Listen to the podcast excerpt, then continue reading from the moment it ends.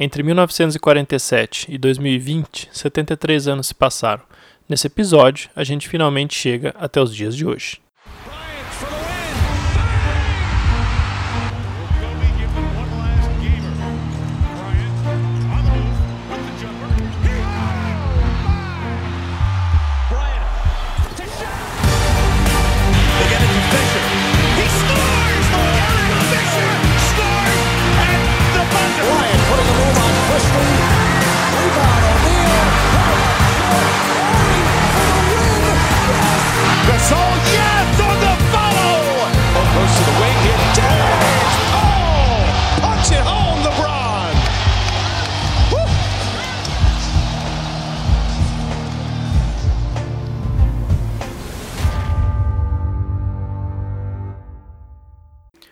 Salve ouvinte do Lakers Brasil! Eu sou Ricardo Romanelli e te desejo boas-vindas ao nosso podcast sobre a história do Lakers.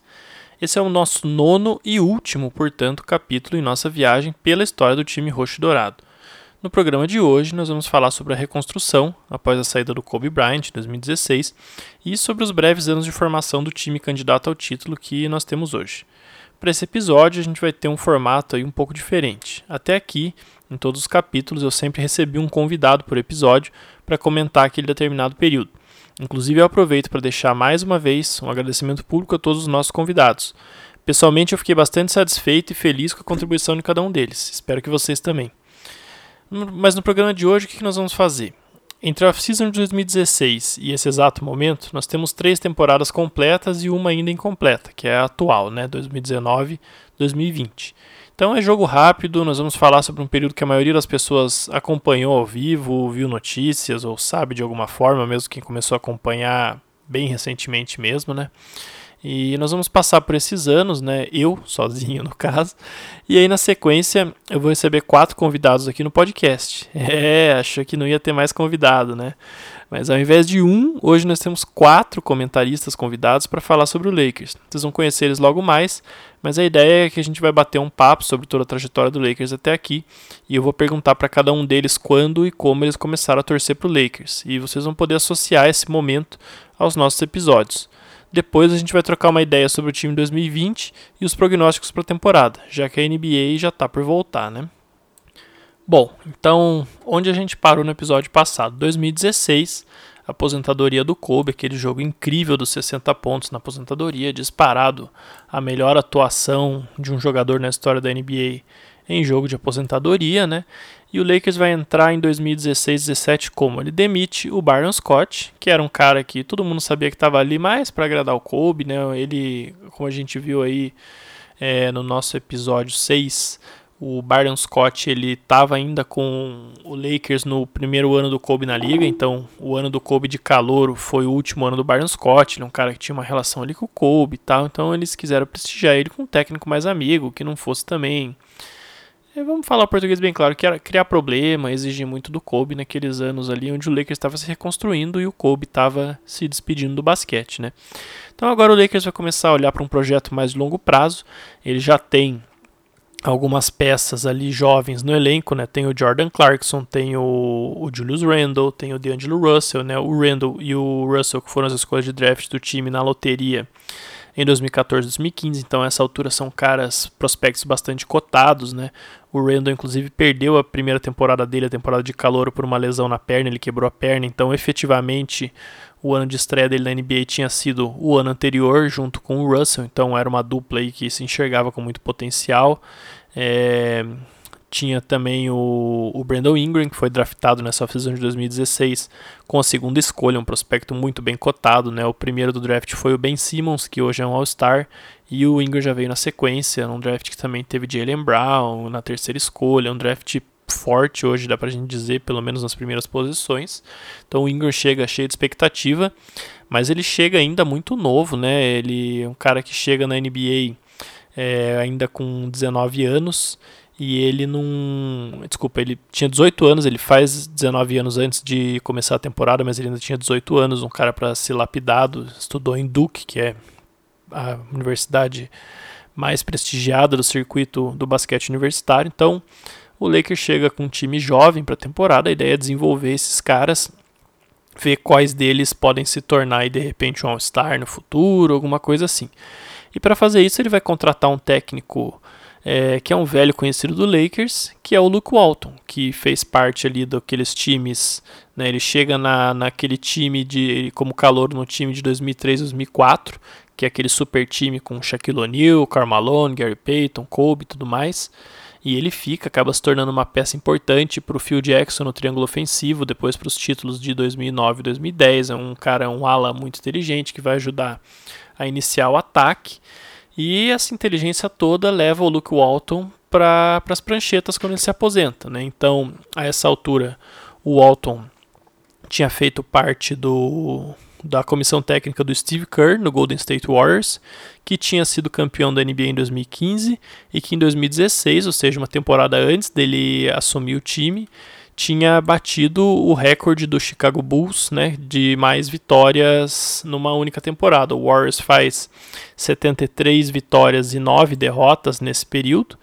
E é curioso, inclusive, que o, o Walton, durante uma boa parte no começo da temporada, ele, ele que comanda o time do Warriors, né? Porque o, o Steve Kerr, ele vai, ele tira uma licença ali para reabilitar uma lesão nas costas que estava incomodando ele depois da final de 2015. E com o Luke Walton no comando, o Golden State começa aí com 19 vitórias consecutivas, né? Faz um começo perfeito de 19-0. E é curioso que justamente quando o Warriors faz 19-0, o Walton ele recebe o prêmio de melhor técnico da Conferência Oeste pelos meses de outubro e novembro. É, e, e, como o Kerr tecnicamente era ainda o técnico, né, ele só estava de licença, o, pro, pro retrospecto dele como técnico, as vitórias não contaram nada, né? Pro retrospecto do Walton. Ele continuava sendo um técnico sem vitórias na NBA, mas ele recebe o prêmio porque efetivamente era ele que estava no comando, né? É, essa, esse começo recorde do Warriors estende para 24 vitórias sem nenhuma derrota. E quando o Steve Kerr finalmente volta, só lá em janeiro de 2016, o, o Warriors estava com uma campanha de 39 vitórias e 4 derrotas. Então isso cacifou o, o Luke Walton para ser um treinador na NBA no, no futuro próximo, né? Então, justamente o Lakers vai olhar para o Walton e falar: não, a gente está com um time jovem, então vamos também lapidar um treinador jovem, né, um cara que tem identificação com o time, é um jogador que o Phil Jackson gostava muito, tinha excelentes relações, tem até hoje boas relações com a, o staff todo do Lakers. Então o Luke Walton é contratado para comandar esse time. E aí a gente está num contexto onde quem está no comando do time é o Mitch Kupchak, que está lá como general manager desde que o Jerry West saiu, né, lá no começo dos anos 2000 e o Jim Buss, o filho do Jerry Buss, que ao longo dos anos sempre teve é, envolvido com as operações de basquete do time. E ele, depois que o pai dele morre, ele assume isso, né? Ele vai, conforme o pai dele vai envelhecendo, ele vai tomando cada vez mais esse posto. Quando o pai dele morre, ele assume isso completamente. E aí ele tá no, no, no comando, prometendo playoffs em poucos anos e comandando esse projeto de rebuild do Lakers. E nessa off-season tem uma peculiaridade que a NBA tinha assinado um grande contrato de TV alguns anos antes e o dinheiro desse contrato de TV entrava em vigor. É, eu não vou ficar entrando em, em, questões técnicas aqui de como funciona o teto salarial da NBA, mas é, ele nasce a partir da, do total das receitas da liga. Então, quanto mais a NBA fatura, maior vai ser o teto salarial para os times, porque ele nasce justamente a partir da divisão de receitas da liga. Então, nesse ano, o teto salarial vai dar um salto de 70 milhões no final da temporada de 2015-16 para 94 milhões né, para o começo da temporada de 2016 e 2017. É, realmente é um, valor bem expressivo, é isso que vai possibilitar coisas como o Kevin Durant assinar com o Golden State Warriors, por exemplo. E o Lakers, nesse contexto, assim como vários outros times, vai sair gastando esse dinheiro adoidado é, todo mundo vai querer um contrato grande, vários jogadores se programam para serem free agent nessa temporada. Então é, é uma festa. Tem contrato aí até hoje na liga punindo os times por causa disso. E o Lakers vai fazer duas contratações bastante controversas que, que vão ser o Luol Deng e o Timothy Mosgov. O Deng assina um contrato de 4 anos no valor de 72 milhões de dólares e o Mosgov também 4 anos no valor de 64 milhões de dólares. Então, o Deng é um cara que tinha ali, era um, já um veterano da NBA, né? Tinha estava é, bem no final da carreira, ele se aposentou oficialmente só no ano passado, mas efetivamente desde que ele assina com o Lakers, ele, a carreira dele praticamente acaba, ele quase não joga. Mas a ideia é, como ele era um ala muito parecido fisicamente com o Brandon Ingram, e sempre foi um veterano com uma boa postura, excelente defensor. A ideia é que ele fosse um mentor para o Ingram, enquanto que o Mosgov é um cara que tinha tido ali um destaque bem mínimo com o Cleveland Cavaliers, que tinha chegado em duas finais consecutivas, e um pivô é, completamente diferente do que a NBA já estava utilizando naquele momento. Né? A revolução do small ball estava pleno vapor, então uma contratação que não fazia nenhum sentido. É, de resto, o Lakers vai assinar também com o Meta World Peace, Runner Test, para uma temporada de aposentadoria. É, o Jordan Clarkson, que era free agent, vai renovar também, assinar um contrato de 4 anos no valor de 50 milhões, tinha tido destaque nas primeiras temporadas. O brasileiro Marcelinho Huertas também renova com um contrato de 2 anos. E o Tarek Black, que era um pivô ali que tinha na rotação, também renova. Então, é, o Lakers vai com esse time bastante jovem, e nessa pegada de vamos ver o que dá aí com esses jovens todos, né? E o que acontece é que a temporada vai muito parecida com, com, com as anteriores, né? O time decepciona, os calouros não jogam tudo que se espera deles, também estão numa fogueira danada. O Lakers mostrou repetidamente ao longo da história que não tem tino para desenvolver jogadores, é um time que cobra vitórias muito cedo e tem que estar tá sempre com times campeões e times disputando título. Então, os jovens que chegam ao longo da história e jogam bem são caras completamente diferenciados, com outra cabeça, que estão em outro estágio de evolução, né, como Magic Johnson, Kobe, e mesmo esses caras chegam em ambientes muito mais estáveis, times vencedores. Vamos lembrar que a gente estava aqui já no pior período da história do Lakers, uma sequência sem ir para playoffs desde 2013, sendo que a gente está falando de um time que tinha ficado fora dos playoffs em quatro oportunidades, sendo que só uma delas foi em dois anos consecutivos, né? Então ficou lá uma vez lá nos anos 50, uma vez nos anos 70, que foram dois anos, uma vez nos anos 90 e uma vez nos anos 2000 e agora nos anos 2010, de repente, estava aí já indo para a quarta temporada sem playoffs e sem qualquer perspectiva. Então a pressão da torcida estava aumentando e o Lakers vai entrar nesse cenário todo mundo já sabe o que vai acontecer a certa altura, faz uma campanha aí de 26 vitórias e 56 derrotas, numa nota trágica e no aniversário da, do jogo de 81 pontos do Kobe Bryant, em 22 de janeiro de 2017, né? Então, o jogo dos 81 pontos tinha sido em 2006. E o Lakers, 11 anos depois, sofre a pior derrota da história da franquia, né? A gente tinha falado que na temporada anterior eles tinham perdido para o Utah Jazz por 48 pontos. É, dessa vez eles perdem para o Dallas Mavericks por 49 pontos, 122 a 73. E no meio da temporada, ali perto da trade deadline, em fevereiro, tem uma revolução. O Lakers ele tira o Jim Buzz e o Mitch Kupchak do comando. A Jeannie Buzz, né, que é a irmã do Jim Buzz, ela meio que, que dá ali um tapa na mesa, fala chega de perder e ela substituiu o Jim Buss como presidente das operações de basquete pelo Magic Johnson e o cargo de General Manager, que o Mitch Kupchak vinha ocupando aí há mais de 15 anos, ele passa a ser do Rob Pelinka, que era um ex-agente de basquete, né, ex-agente de jogadores de basquete e que tinha como principal cliente o Kobe Bryant. Então, reza a lenda que a Ginny Buss chega a oferecer esse cargo para o Kobe, antes de oferecer para o Pelinka, e o próprio Kobe é quem indica o Pelinka aí, porque enfim, é um cara que conhece todo o meio, tem um perfil executivo, é, conhece o, o cap e tudo mais. Mas a verdade é que o Magic e o Pelinka eram dois caras inexperientes na função. Isso vai gerar uma série de, de outras consequências, a gente já vai falar um pouco sobre elas. E, mas enfim, eles assumem e logo todo mundo já sabe que mudanças vão acontecer no Lakers, né?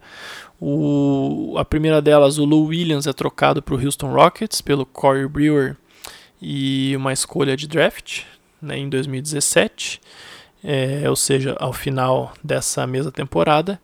E no final da temporada, o Lakers vai fazer outra mudança grande, que o D'Angelo Russell que era visto ali, o Brandon Ingram ainda não jogava tanto, na temporada de calor ele entrou bem pouco em quadra, teve bem pouco destaque. O Russell era visto ao mesmo tempo como o jogador de mais potencial do Lakers, mas o que mais simbolizava aí esses anos terríveis de 17 vitórias, 26 vitórias tal. Uma parte da torcida já estava impaciente com ele. É, o Lakers já prospectava selecionar outro armador no draft de 2017, que era o Lonzo Ball. Realmente isso acabou acontecendo.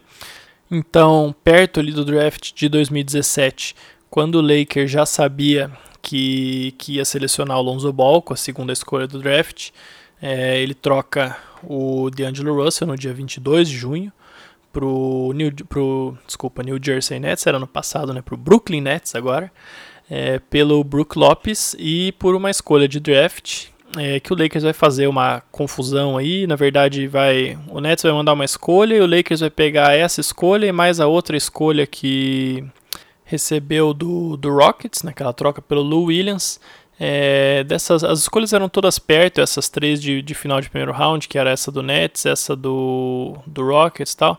Mas o Lakers vai transformar essas duas escolhas em três. Então vai escolher o Josh Hart e o Kyle Kuzma no primeiro round e o Thomas Bryant no segundo round. E junto com o, o Russell, quem vai para o Brooklyn Nets vai ser também o Timothy Mozgov. Então o Lakers tira esse salário do cap. A ideia dessa troca é justamente qual? É trazer o Brook Lopes, que é um salário expirante, para você limpar esse cap e ter alguma chance de, de contratar mais jogadores no off-season. Então o Lakers ele vai limpar a folha salarial com esse movimento. É, essa é uma troca bastante polêmica, divide muito a torcida do Lakers até hoje, porque tem outros fatores envolvidos. É, o fato é que o Russell era um cara de muito potencial. Eu mesmo faço um meia-culpa aqui, teci críticas a ele ao longo da carreira. Hoje eu acho que ele se tornou um jogador estabelecido na NBA apesar ainda de ter algumas falhas no jogo dele, mas com certeza não era um cara para o Lakers ter jogado fora da maneira que jogou, um talento a ser lapidado. É, isso na época foi vendido como preço para trocar, para conseguir trocar o contrato do Mosgov. E na verdade também teve trocas similares com o mesmo fim na época com um preço muito mais baixo. Então, a verdade também é que o Lakers queria limpar ali o espaço no elenco para o Lonzo Ball assumir a armação do time, mesmo que fosse plenamente possível que ele e o Russell atuassem juntos, né? E tinha tido uma controvérsia aí com o Nick Young no, no ano de calor do Russell, que é, de novo, nós não vamos ficar entrando em questões de TMZ Sports, né? Fofoca de celebridades, mas enfim, o Russell sem querer fez uma filmagem e postou nas redes sociais onde o Nick Young confessaria ter traído a, a esposa dele, namorada, não sei na época. Isso gerou toda uma coisa aí que a gente sabe que na cultura aí de, de esportes e tudo mais, e camaradagem de jogadores e tal, isso tem uma série de repercussões, mas enfim, não é nosso papel aqui ficar julgando, é só para explicar um pouco o contexto do que aconteceu e o Lakers se livra literalmente do Russell, né, joga fora um jogador talentoso para limpar o teto salarial já de olho no que? Que no final dessa temporada de 2018 ele possa assinar com algum dos All-Stars que seriam free agents ao final dessa temporada. E o maior alvo que todo mundo queria na liga era justamente LeBron James. Então o Lakers se posiciona para isso. E nessa temporada 2017-18, então, é, o time vai dar uma repaginada, né? O Julius Randle continua na equipe, é, em ano já de contrato, é o último ano do contrato de calor dele. Então, ele vai formar aí, vamos dizer, o núcleo do time com o Ingram, que vai vir para uma participação mais efetiva, e o Lonzo Ball como calouro. O time assina também com o Kentavious Caldwell Pope, que está aí até hoje, famoso KCP, na off-season, um contrato de 18 milhões de dólares por um ano. E é um contrato que gera bastante polêmica porque ele está muito acima do preço de mercado do KCP. E também porque o empresário do KCP é o Rich Paul, da famosa Clutch Sports, ou seja, o mesmo empresário do LeBron James, que na verdade é um amigo do LeBron, que ele ajudou, enfim, a montar aí a, a agência de representação e é o principal cliente até hoje. É, o Meta World Peace vai se aposentar, o Lakers vai fazer ali uma série de mudanças no elenco, de jogadores de menos relevo. E vai fazer uma temporada mais interessante um pouco. Vai, vão ser só 35 vitórias e 47 derrotas, mas mais uma vez uma evolução em relação ao ano anterior.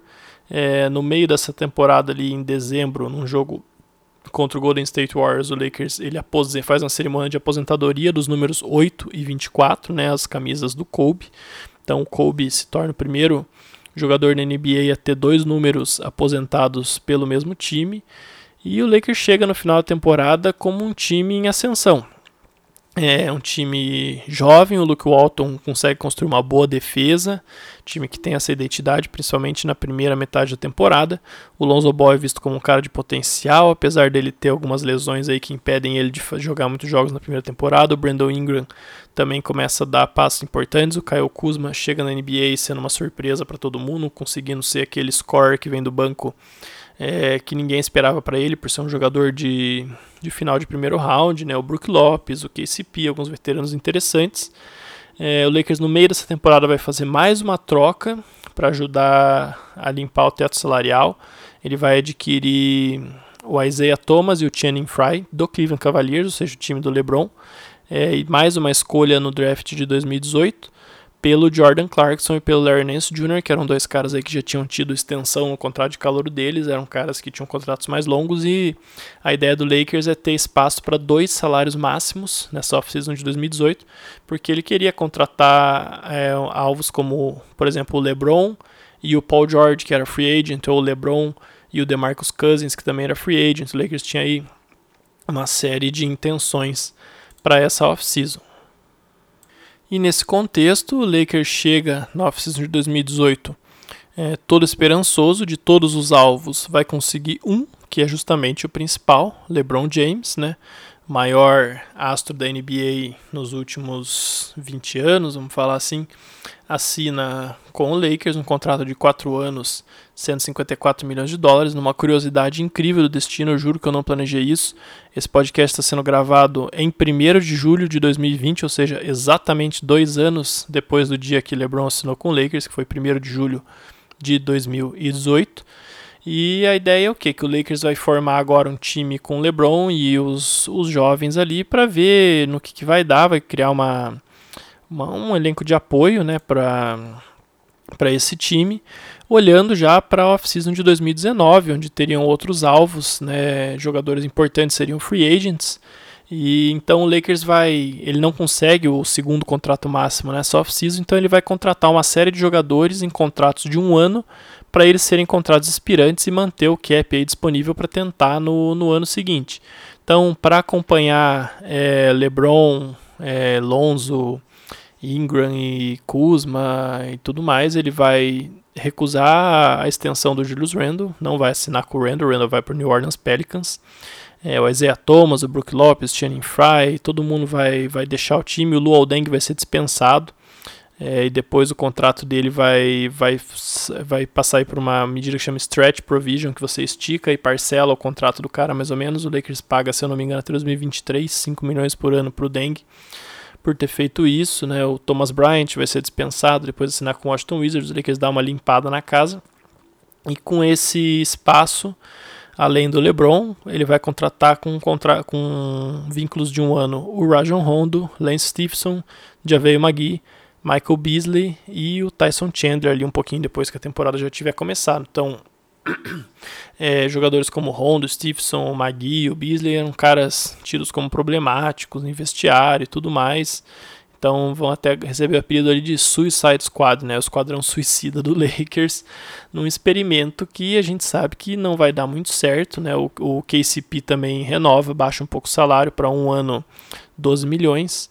É, o Lakers no draft vai draftar aí o, o Isaac Bonga, o, o Moritz Wagner também no final do primeiro round. Então, em termos de calouros, depois de muito tempo o Lakers não vai ter uma escolha alta, porque até no podcast passado com o Gui, o Gui mesmo comentou que a troca do Steve Nash para o Lakers foi prejudicial no sentido de que é, as escolhas que o Lakers mandou ficaram rolando para frente vários e vários anos, porque elas tinham proteção primeiro para top 5, depois para top 3 da loteria, ou seja, se a escolha ficasse no top 3, o Lakers não teria que ceder a escolha. E foi o que foi acontecendo, né? Ele, ele escolheu ali três anos seguidos, quatro anos seguidos, desculpa, três anos seguidos como segundo do draft, né? 2015 escolheu o D'Angelo Russell, 2016 o Brandon Ingram, em 2017 o Lonzo Ball. em 2018, finalmente o Lakers cede essa escolha, ela vai por conta de uma outra transação para o Philadelphia 76ers, né, era a décima escolha, e o Sixers vai escolher o Zaire Smith. Então, esse é o cara que, vamos dizer, estaria no Lakers hoje, ou alguém naquela, naquela faixa do draft de 2018, depois vocês podem dar uma olhada. Foi isso que acabou custando a troca do Steve Nash, um dano muito, muito mais tranquilo de sofrer do que inicialmente se previa se o Lakers tivesse perdido mesmo uma escolha de loteria importante, né, pro, por conta dessa troca do, do Steve Nash. E essa temporada 2018-19 ela vai começar já bastante esquisita é, por peças que não se encaixam. Então, o LeBron não está acostumado a jogar com jovens, o Luke Walton também não é um treinador é, com o estilo certo do LeBron. O Lakers vai fazer umas trocas bem questionáveis, aí vai trocar o, o Svi Mikhailiuk, né, o ucraniano que tinha sido draftado, um arremessador de bastante potencial pelo Red Bullock, um cara aí, um, um coadjuvante aí do basquete sem muito futuro, mas o Svi era um cara que se projetava para ser é, um jogador de potencial, está até mostrando isso em Detroit hoje. É, vai fazer uma outra troca, essa mais controversa de todas, para o Los Angeles Clippers. Vai mandar o Ivica Zubat, o pivô, que estava se destacando pelo Lakers nessa temporada, junto com o Michael Beasley, pelo Mike Muscala, que é um, um stretch four ali que enfim, roda, roda, roda na liga e não se firma em lugar nenhum. Acho que até agora ele está sem time, ou ele está com o Oklahoma City Thunder, uma participação menor, francamente não lembro agora, mas entrega o Zubat, que hoje é pivô titular do Clippers, né, um dos maiores rivais, a troco de nada para o Clippers praticamente.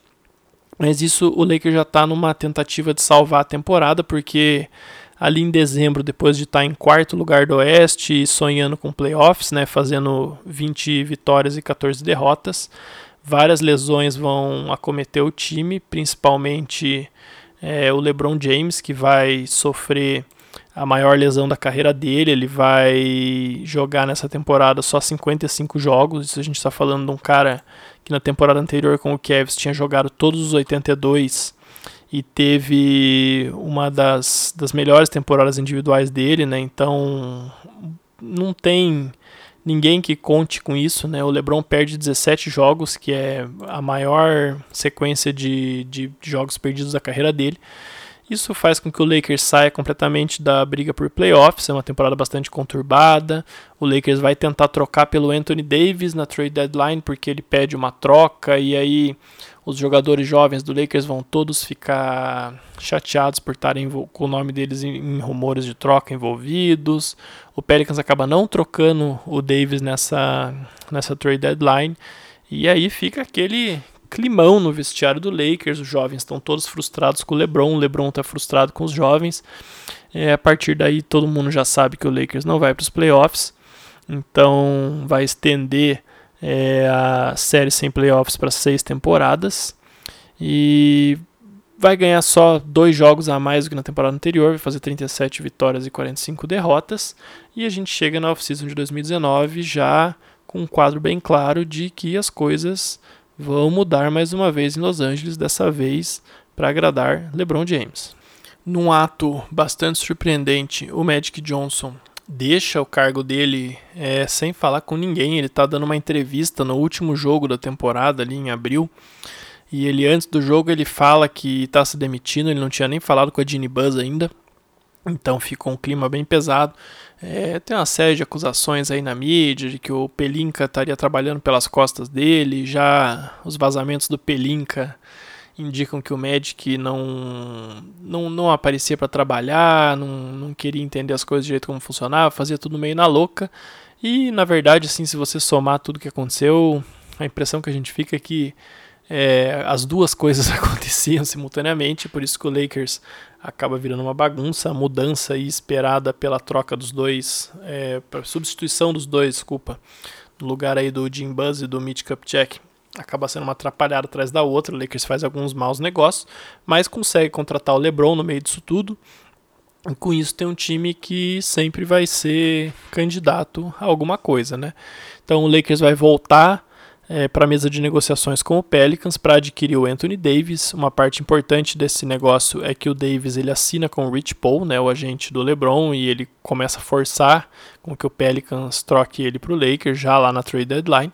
O Lakers vai mandar para o Pelicans o Brandon Ingram, o Lonzo Ball, o Josh Hart, três escolhas de primeiro round, inclu inclusive a número 4 do draft de 2019 que o Lakers tinha, né, pela temporada ruim que fez e uma, um direito de trocar a escolha de round em 2000, de primeiro round em 2023, ou seja, se a escolha do Lakers em 2023 for melhor do que a do Pelicans, o Pelicans pode falar, tá bom, me dá aqui sua escolha e você fica com a minha. Né, e o Lakers vai trocar também o Moritz Wagner, o Isaac Bonga, o Jamario Jones e mais uma escolha de segundo round é, para o Washington Wizards para poder limpar um terceiro slot máximo ali no time, né? Já tinha o LeBron e o Anthony Davis, mirando aí assinar com algum dos astros que tinha nessa off-season, que realmente eram muitos. A gente tinha Kawhi Leonard, que era o principal alvo, o Kyrie Irving, o Kemba Walker, o Jimmy Butler, o Chris Middleton, o Clay Thompson, o Kevin Durant. Era uma off-season assim, muito estrelada. E o Lakers acaba não conseguindo nenhum deles. O Kawhi Leonard, que era o, o grande alvo, assina com o Los Angeles Clippers, né, o maior rival. E aí o Lakers vai montar um elenco de apoio, mais ou menos na mesma lógica do ano anterior, só que dessa vez vai trabalhar um pouco melhor, vai fazer contratos de dois anos e vai, na maioria dos casos, né, e vai assinar com nomes melhores. Então vai assinar com o Jared Dudley, Quinn Cook, DeMarcus Cousins, Danny Green, Avery Bradley, o Dwight Howard, depois da lesão do, do Cousins, ao, no decorrer da temporada vai assinar também com o Markieff Morris, o Dion Waiters. E isso aí, a gente chega nos dias de hoje, não tem porque ficar é, narrando a temporada aqui toda de volta. O Lakers atualmente tem 49 vitórias e 14 derrotas e está no aguardo aí da, da retomada da temporada em Orlando, na Disney. Então, a gente chega aqui no final dessa história, né, entre 1947 e 2020, e agora nós vamos passar para um bate-papo com quatro convidados muito especial. Dá um minutinho, a gente já volta com eles. Bom, nós vamos agora para o segundo bloco do nosso programa e, como eu falei antes, hoje nós vamos fazer uma coisa diferente. Até aqui o nosso foco foi mais contar a história do Lakers como uma narrativa mesmo, abordando aí os principais fatos, acontecimentos a, ah, ao longo desses 73 anos, né? Para isso, os nossos convidados incluíram gente que não torce para o Lakers, mas que entende muito daquele período ou gostava muito daquele período histórico. Então a gente teve aí, relembrando todo mundo, o Rodrigo lá do Wolves Brasil no começo, depois veio o Renan Ronch, que é torcedor do Chicago Bulls, o Vitor Camargo, que é torcedor do Boston Celtics, né? Pois é, a gente acabou tendo que se misturar aí. O, o Marquinhos, torcedor do San Antonio Spurs. Aí o Renato já, né, do Lakers Brasil, então torcedor do Lakers, obviamente, o Fábio Malavaz, torcedor do Knicks, e nos últimos dois episódios com o Franklin e o Gui também torcedores do Lakers. Então a gente fez essa mescla, é, porque essas pessoas elas gostam desses períodos que envolvem o Lakers como protagonista. Isso porque o Lakers tem esse poder, entre aspas, é a única franquia da NBA que é relevante em todos os períodos históricos. É, mesmo nos hiatos ali sem disputar título, o Lakers sempre tem um jogador importante da liga ou está nas manchetes por algum, algum outro fato. Nem mesmo o Boston Celtics, que tem mais títulos, ele tem essa continuidade toda aí, é, tendo relevância e destaque na liga. Né? O Celtics teve um período ali, por exemplo, entre o final da era Larry Bird, no comecinho dos anos 90 até 2008, ele teve campanhas terríveis, muitas temporadas sem playoffs, tudo mais. Então, outros times aí considerados grandes no contexto da NBA, sem exemplificar ninguém, muitas vezes tem um ou dois períodos vencedores e no resto do tempo oscilam bastante. Então, o Lakers, ele é o, o time que está no centro da história da NBA o tempo todo. Não tem como a gente passar pela história da NBA sem passar pelo Lakers. Então, é nesse contexto que, a partir de agora, nós vamos ter um papo de torcedor realmente. Eu estou aqui com quatro torcedores do Lakers que eu sei que vivem o dia a dia acompanhando o time intensamente, cada um com a sua trajetória e maneira como começou a torcer para o Lakers. E é um pouco sobre isso que nós vamos falar hoje. Eu vou introduzir cada um, e aí eu peço que, é, conforme eu introduzo cada um, vocês deem um oi aí e tal, mas é, porque senão depois vai ficar, se eu for deixar todo mundo falar depois de introduzir, vai ficar parecendo debate político, né? Que fica o cara ali falando um minuto, depois o outro fala um minuto e por aí vai. Então vamos aqui respeitando a ordem alfabética. Nosso primeiro convidado é o André Mori, Ele é um cara que eu gosto bastante de seguir ele no Twitter. Ele tem umas análises muito boas sobre basquete dentro de quadra e fora também. É um dos caras que eu acho que mais conhece as regras salariais aí de cap, sabe analisar bem transações. Então, é, bem-vindo, André. Dá um oi aí pro pessoal e já deixa o seu Twitter para todo mundo te seguir também. Bom, bom dia, boa tarde, boa noite. Se vocês estiverem ouvindo, o Twitter é AndréOM83. Estou lá falando besteira, o Ricardo falou aí. É isso. E não me venha com dados e números. É isso aí, para que Já dados e números? É, é para que dados e números quando a gente tem opinião, né? O... e quem gosta muito dessa frase também é o Marcelo Lauria, um grande personagem dos grupos de WhatsApp que envolvem o Lakers, né? E também tá lá no Twitter, então, Lauria, dá aí seu oi pro pessoal, deixa seu Twitter e tudo mais. E aí, pessoal, boa noite. É, meu Twitter é Lauria Marcelo e lá eu geralmente estou sempre comentando as besteiras que o próprio André posta. Então é só procurar lá que a gente comenta muita porcaria. Tá certo. E nós estamos aqui também com o Emerson Barbosa, que é o responsável pelo perfil Lakers no ar no Twitter. É um dos maiores perfis aí que cobre o Lakers e também um dos maiores perfis de NBA lá.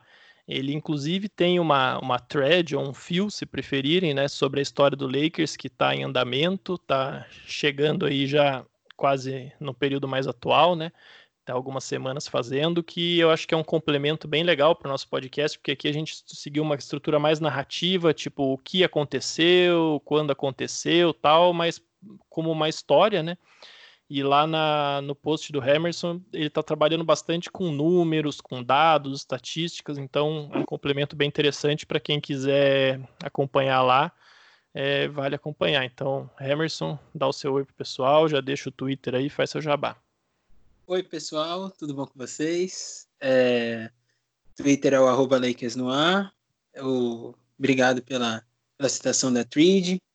Tá dando um trabalho do caramba para fazer, mas realmente inspirado em tudo que a gente já escutou aqui do Lakers Brasil. Estou trazendo dados, números, mas sem tirar a magia, que é o principal. é, e tô lá no arroba Lakers no ar e no arroba Emerson Barbosa. Só que no arroba Emerson Barbosa a gente só fala besteira mesmo.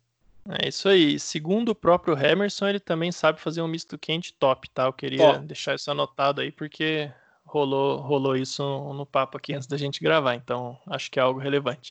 E, mas falando sério agora, o Lakers no Ar, que tem esse nome até porque começou como um podcast, né, Emerson? E Sim. até eu queria, eu queria citar aí o programa que você fez aí da, no falecimento do Kobe, uma, uma ocasião trágica, mas que ficou realmente programa de homenagem aí, com várias pessoas que participaram, até tive a honra de participar e ficou um programa muito bonito, muito bem editado, uma homenagem bem legal aí pro Kobe. Obrigado. Foi, foi um dos programas mais difíceis de, de fazer em relação à emoção, mas eu fiquei muito feliz com o engajamento de vários e vários perfis, é, torcedores ou não do Lakers, porque, querendo ou não, foi, um, foi algo icônico e a gente ficou bastante emocionado em em todos os níveis nesse sentido. Não, legal. E aí, fechando a nossa ordem alfabética, estamos aqui também com a Sabrina Araújo, que é do, do NBA das Minas. Vocês devem conhecer um dos podcasts mais famosos e legais que tem sobre NBA no Brasil. É, ele é legal não só porque ele é feito por mulheres, mas também porque ele tem é, algumas pautas muito interessantes e diversificadas. Então, é, dois dos programas mais recentes, me perdoe Sabrina se tem algum outro, mas na minha cabeça são os dois mais recentes. Vocês falaram, por exemplo, sobre a inserção de mulheres muçulmanas no basquete, num papo com a moça que eu infelizmente esqueci o nome agora, mas você pode citar que foi muito legal. Teve um outro sobre a trilha sonora do The Last Dance, documentário do Michael Jordan na Netflix que bombou. Então é um podcast muito legal também. Aproveitem, sigam e acompanhem. Oiê, oi gente, tudo bem? Sabrina Araújo, obrigada pelo convite. Fiquei bem feliz, né? Tanto torcedor do Lakers, ainda bem que você me chamou quando só tinha torcedor do Lakers. e queria. Ah, é isso, gente. Realmente, esses foram os dois últimos episódios, né? Tá sem NBA, a gente acabou gravando um pouco menos porque a nossa rotina, né, saiu um pouco do sem jogos, acho que a gente perde um pouco a aquela rotina de NBA, NBA, NBA. Ficamos com saudades e vendo as notícias a gente também fica um pouco chateada, mas tudo bem. Tá? E esse esse podcast que você mencionou, né, das mulheres muçulmanas, para a gente foi assim uma das pautas mais incríveis que a gente teve a oportunidade, né, de gravar e, e para a gente foi um conhecimento. Então, lá no podcast é isso, a gente é, brinca, tem bastante clubismo, é, as meninas têm uma responsabilidade incrível, assim, com tudo que elas é, falam, né, então a gente tem todo um cuidado toda vez que a gente traz um tema mais delicado, né, ou então não tão comentado assim na, na podosfera basqueteira, e, e, é isso. E para acompanhar né, o nosso trampo lá no Twitter, arroba Minas. E se vocês quiserem ver como o Emerson, eu falando besteira, no meu Twitter pessoal, arroba sabes de nada. Eu realmente sei de nada. e, e, é isso. Acompanha a gente lá, acompanha o NBA das Minas. É, a gente aceita sugestão de pauta, o que vocês verem aí que vocês achem interessante. Se for sobre o Lakers, melhor ainda, tá bom? Pode ser sobre o Trey Young. Mas é isso. Show. Beleza. Então, é, o pessoal já deve imaginar que hoje eu vou falar um pouco menos, né? Estamos com quatro convidados, mas essa série já deu aqui 15 horas, eu estava contabilizando antes do programa, então ninguém aguenta mais ouvir minha voz, eu acho. Então, que bom que vocês estão aqui, vão poder falar bastante. É, Para o ouvinte que estiver em casa, quiser imaginar isso aqui como nós cinco sentados numa mesa redonda, obviamente nós não estamos assim, mas é como eu estou imaginando aqui. Acho que esse bate-papo vai se desenrolar legal dessa forma. É, então, eu queria começar já que a gente está falando de um podcast de história do Lakers, que é o time de maior torcida na NBA, é o time de maior torcida da NBA no Brasil também é, realmente é o, o time que mexe com as massas na NBA, né? Vamos falar assim. E ao longo do tempo, com uma história repleta de detalhes, títulos, acontecimentos, como a gente viu ao longo desses novos episódios, ele vai cativando torcedores e pessoas que vão começando a assistir basquete e, e escolhem o Lakers por um motivo ou outro. Eu queria que cada um de vocês falasse um pouco sobre como foi isso para vocês. Quando que vocês começaram a gostar de basquete? É, como começaram a ver o Lakers? Por que, que vocês escolheram o Lakers? E um pouquinho dessa história. Acho que cada um tem mais ou menos isso dentro de si, né? Então, a gente vai agora no sentido contrário. Eu vou pedir para Sabrina, começar é, a contar a história dela com o Lakers. Bom, é, a minha história com o Lakers, ela começou faz. Agora eu posso falar que faz um tempinho, né? Os anos vão passando rápido. Eu comecei a acompanhar o Lakers, é, Ricardo, em 2011, no jogo da, da NBA de Natal, porque na verdade a NBA tinha parado, né? Aquela temporada. Vocês estão achando que a NBA nunca para, gente? A NBA para, sim. Para quem acompanha aí faz tempo, já, já tivemos episódios drásticos. E foi uma questão contratual. E aí eu lembro que quando os jogos voltaram, sempre que a NBA para, né, das poucas vezes, eu acho que eles tentam, é, eles emplacam muito em marketing para atrair público para tentar recuperar ali o tempo perdido, né? E eu lembro que nesse jogo tinham é, muitos, muitos artistas, é, tinha uma atriz de Country Hill, pega a referência. E ela foi no jogo, inclusive, então tinha muita gente que foi no jogo e estava divulgando. Era um jogo do Lakers contra o Chicago Bulls. O Joaquim Noah ainda jogava, eu tenho uma paixão assim pelo Joaquim Noah, mas não virei torcedora do Bulls naquele jogo, porque o Kobe Bryant estava em quadra, né? E eu estava sem nada para fazer, Natal, internet ruim, e aí eu comecei a ver algum, eu consegui ver esse jogo online, foi um dia que a minha internet colaborou um pouquinho, naquela época era bem complicado assim, internet de escada e tudo mais, mas nesse dia eu consegui pegar alguma, alguma parte do jogo, assim, uns vídeos mais completos, e eu fiquei apaixonada. E, e aí, desde então, né, na época eu quase não seguia ninguém Twitter, nada, eu fui ali de hashtag, gente. Olhei as hashtags, artista postando Lakers, ah, aí vi o jogo e eu fiquei encantada pelo, pelo, pelo Kobe Bryant, né? Pelo Lakers como, como um todo, assim. E, e no, no, dia seguinte eu queria mais. E aí, quando eu vi, eu queria todo dia mais. Aí, quando não tinha Lakers, eu já ficava meio triste. Acompanhava, como eu falei, né? Minha internet era bem ruim na época. E aí eu acompanhava pelo pelos, tweet, pelos tweets da Lakers Nation, né, no, no, no, Twitter, então eles, eles narravam o jogo, Então, vira e mexe, vocês podem ver aí alguém reclamando, ah, saudade de, do pessoal narrando jogos na timeline. Parece pra gente hoje que tem acesso a tudo, parece besteira. Mas para mim, por exemplo, naquela época que eu nem tinha noção de scorebox, né, de site da NBA, aquilo ali para mim era sensacional, porque eu conseguia acompanhar o jogo e até com mais emoção, porque o pessoal gosta de, de colocar as letras, né? É, pô, é três e um monte de três, enfim. E aí eu criava aquilo na minha cabeça e depois eu comecei a conseguir baixar os vídeos para ir acompanhando assim um pouco o jogo até eu ter acesso mesmo e conseguir ver bastante jogos. Mas foi assim que o amor começou meio inexplicável, né? Sei lá, eu gostei muito e, e não consegui parar, assim. Eu não consegui parar. Quando eu tava triste, ah, eu vou ver um pouquinho de Lakers. Não que o Lakers me trouxe felicidade nos últimos anos, mas era bom olhar um time que tivesse talvez pior do que eu naquele momento, entendeu? Não, tá certo. É, inclusive, você cita aí a, a questão de acompanhar pelo Twitter. Realmente, quem acompanha a NBA há, há, menos tempo, né, já chegou com, com League Pass, com transmissão na ESPN, no Sport TV, na Band, em tudo que é canto. Mas antigamente era mais difícil mesmo, até no episódio 7 com o Franklin aqui, a gente comentou sobre como era acompanhar o Lakers naquela época, ali entre 2005 e 2010, mais ou menos, que a gente usava o Sopcast, o Roja Directa, é, tinha uma rádio online de Los Angeles, que eu citei nesse episódio até, que a gente ouvia, chamava KCLA. Eu ouvia os jogos lá, acompanhando o box score no computador, inclusive o jogo dos 81 pontos do Kobe, eu lembro de ouvir na rádio. Então você imagina, 4 horas da manhã, num, era domingo, né? de domingo para segunda-feira você ouvindo um jogo numa rádio e vibrando com tudo que está acontecendo. Então era realmente uma loucura. Claro que hoje é, a gente tem muito mais acesso, né? Mas é divertido. Então você contando essa história aí do Twitter da Lakers Nation, eu, eu lembrei bastante dessa, dessa rádio online aí, porque era, era divertido. E você citou também o One Tree Hill. Essa série era, era legal porque eu assistia com a minha irmã. Só que eu assistia por causa do basquete e ela por causa da história. Então era divertido. A minha hora vai chegar, mas só falando falando de é ruim de acompanhar com internet ruim. Eu comecei quando não tinha nem internet, então depois eu vou falar, mas se na minha época um já tinha o Twitter para ajudar, eu não quero imaginar como era sem o Twitter, porque eu ainda tinha ali a narração.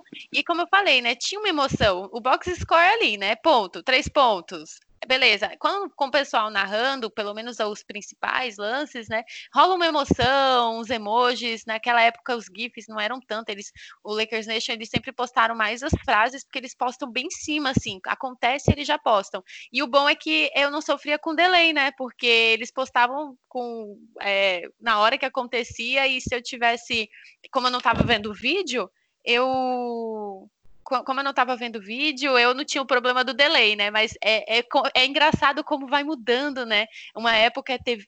Antes eu acho que eram pouquíssimos canais, pouquíssimos jogos para gente que torce para o Lakers. Tivemos, acho que um pouquinho mais de sorte, né? Imagine times menores, assim, que às vezes não tem um, um, perfil grande narrando, não tem um jogo na TV. Até hoje os jogos tem time que não passa na TV, imagina antigamente. É, realmente é muito complicado. Acho que torcer para o Charlotte Hornets no Brasil deve ser uma missão quase impossível. Né? É, bom, Emerson, seguindo aqui a nossa ordem alfabética de cabeça para baixo, conta um pouquinho aí da sua trajetória até chegar no Lakers para nós. Rapaz, então. É, é engraçado porque eu, eu comecei a acompanhar um pouco antes da Sabrina, é, porque em 2007 para 2008 eu ganhei uma cópia de, do NBA Live é, para PC. E eu sempre gostei de esportes, então eu peguei e comecei a jogar. E na época o NBA Live era mais popular do que o, 2, o 2K como é hoje. E os dois melhores times do NBA Live na época eram Boston Celtics e Los Angeles Lakers. Como Deus é bom comigo, eu gostei do Lakers, do Kobe Bryant, do Lamar Odom, mais do que do Celtics, ainda bem. E, e aí, vendo, é, jogando com o Lakers, eu comecei a procurar informação, é, mas com o mesmo problema da, da Sabrina, internet de escada, não tinha. É, 2008 eu não tinha nem ideia do que era Twitter, é, então acompanhava pela ESPN quando passavam os jogos e ficava até de madrugada vendo jogos é, com 10, 12 anos de idade, quando na época que a gente não trabalhava, não tinha nada para fazer na vida. E a gente fica até hoje de madrugada vendo jogos, mesmo tendo coisa para fazer na vida. Então isso não mudou muito não. O Aí eu lembro que eu peguei a final de 2008 que o Lakers perde para o Celtics, depois as finais de 2009 que o Lakers vence o Magic, depois a gente ganhando do Celtics. E essas, e essas finais me marcaram muito porque foram as três, três primeiras vezes que eu comecei a comemorar um esporte que não era do futebol. Comecei a comemorar muita coisa no basquete. Senti tristeza e, e qual, qual, todos os tipos de emoção. Só que, no meu caso, na época que a Sabrina começou, eu parei. Porque em 2011 aconteceu uma mudança de grade lá na, na minha cidade que tirou a ESPN do ar. E aí eu fiquei, e eu não sabia muito bem onde eu ia na internet e tal. Eu acabei parando e não, não consegui acompanhar mais a NBA, só acompanhava é, o que passava no jornal, ficava sabendo por alto. Gostava ainda, mas só ficava sabendo por alto. Quando a minha vida melhorou, consegui uma internet melhor, e aí eu peguei e falei, não, vou voltar a ver, vou voltar a ver a NBA, deixa eu ver o que está acontecendo sabia muito bem o, que era o Lakers, que o Kobe ainda estava jogando, mas imaginava que o Lakers já estava em decadência. E aí eu fui tentar entender porque tinha muita gente que falava que o Lakers em decadência era bom, porque a minha mentalidade era de futebol. Putz, um time tá perdendo é ruim. E aí eu comecei a aprender, não, o time perdendo na NBA pode ser uma reformulação. Fui começando a aprender, aí comecei a encontrar uma galera que gostava de basquete. Inclusive, esse, essa galera acabou virando a Lakers no ar e ainda bem por isso, eles são uma grande parte do porquê eu estou no basquete até hoje também. É, e aí eu fui me aproximando cada vez mais do, do, do Twitter, da, da onde tem as transmissões.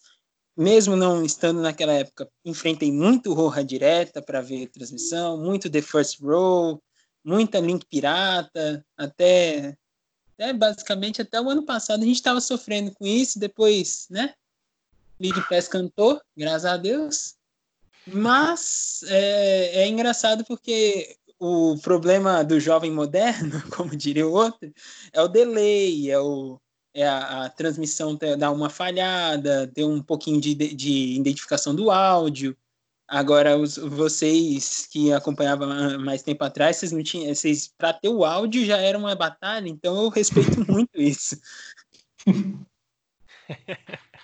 É, os idosos, né? Você quis dizer, né? Você ficou segurando, segurando para não falar, né? Os, os não, quero né? desrespeitar, não quero parecer desrespeitoso. É, ele queria mesmo é, chamar de boomer, né? Ter... Oh, não, mas você citou duas coisas aí que eu achei interessante. Primeiro, o NBA Live, eu acho que realmente eu tenho muitos amigos, muitos mesmo, que gostam de basquete por causa do NBA Live, ali nos anos 2000, né? O pessoal mais ou menos da minha idade, que já tô ficando um pouco velho também. Né? Mas eu, por exemplo, dois que me marcaram muito eram NBA Live 2003 e 2005, porque eu não comprava todo ano porque não valia a pena, né? Era o mesmo jogo praticamente. E, mas o 2003 não. até eu, eu, tenho até hoje esse CD em casa, eu cheguei a instalar ele na quarentena, pra você ter uma noção. Eu andei jogando no NBA Live 2003 aqui, mas desisti porque o gráfico é muito ruim. E, então não, não tem muito para onde correr. Torcer para algum, você tinha que torcer para alguma alma caridosa fazer um patchzinho ali com as transações, com, criando jogador novo. Essa época ah, de NBA Live era legal. Hoje você simplesmente liga, ah, tem uma atualização, baixa aí e tá tudo 100%. Aquela época era. Ah, sim, porque era, era complicado, tinha que ficar fazendo manualmente. Eu, puta, eu era tinha detalhista, cara. Eu ficava ainda me incomodava, por exemplo, quando eu trocava o jogador e ele tava com um número diferente do que ele tava usando no time novo, entendeu? Eu não. Você não tinha opção de mudar, pior, pior era não isso. Não tinha como mudar, era, era bem complicado. Mas fazer o quê, né? Outra coisa que o Emerson citou que é legal é justamente, né, que você conhece pessoas né, né nas redes aí, fazendo trabalho de cobertura tal, que eu acho que é, é o que a gente tira dessa vida aí de blogueiro, entre aspas, de basquete. Falei isso várias vezes até nessa série. A gente acaba fazendo bastante amizade, conhecendo bastante gente para falar do que a gente gosta. Porque NBA hoje está mais popular, mas não é muito comum, né? Era, era quase, pô, quando eu conhecia, por exemplo, na escola, alguém gostava de NBA, era igual conhecer um ET praticamente, né? Então, que era alguém que você ia poder conversar sobre. E, bom, vamos então para o nosso Marcelo Lauria. Oi, Ricardo, pode falar. Antes, do, antes de, de passar para o Lauria, pro Lauria, perdão, yeah. o, só para falar, a Sabrina sabe muito bem disso.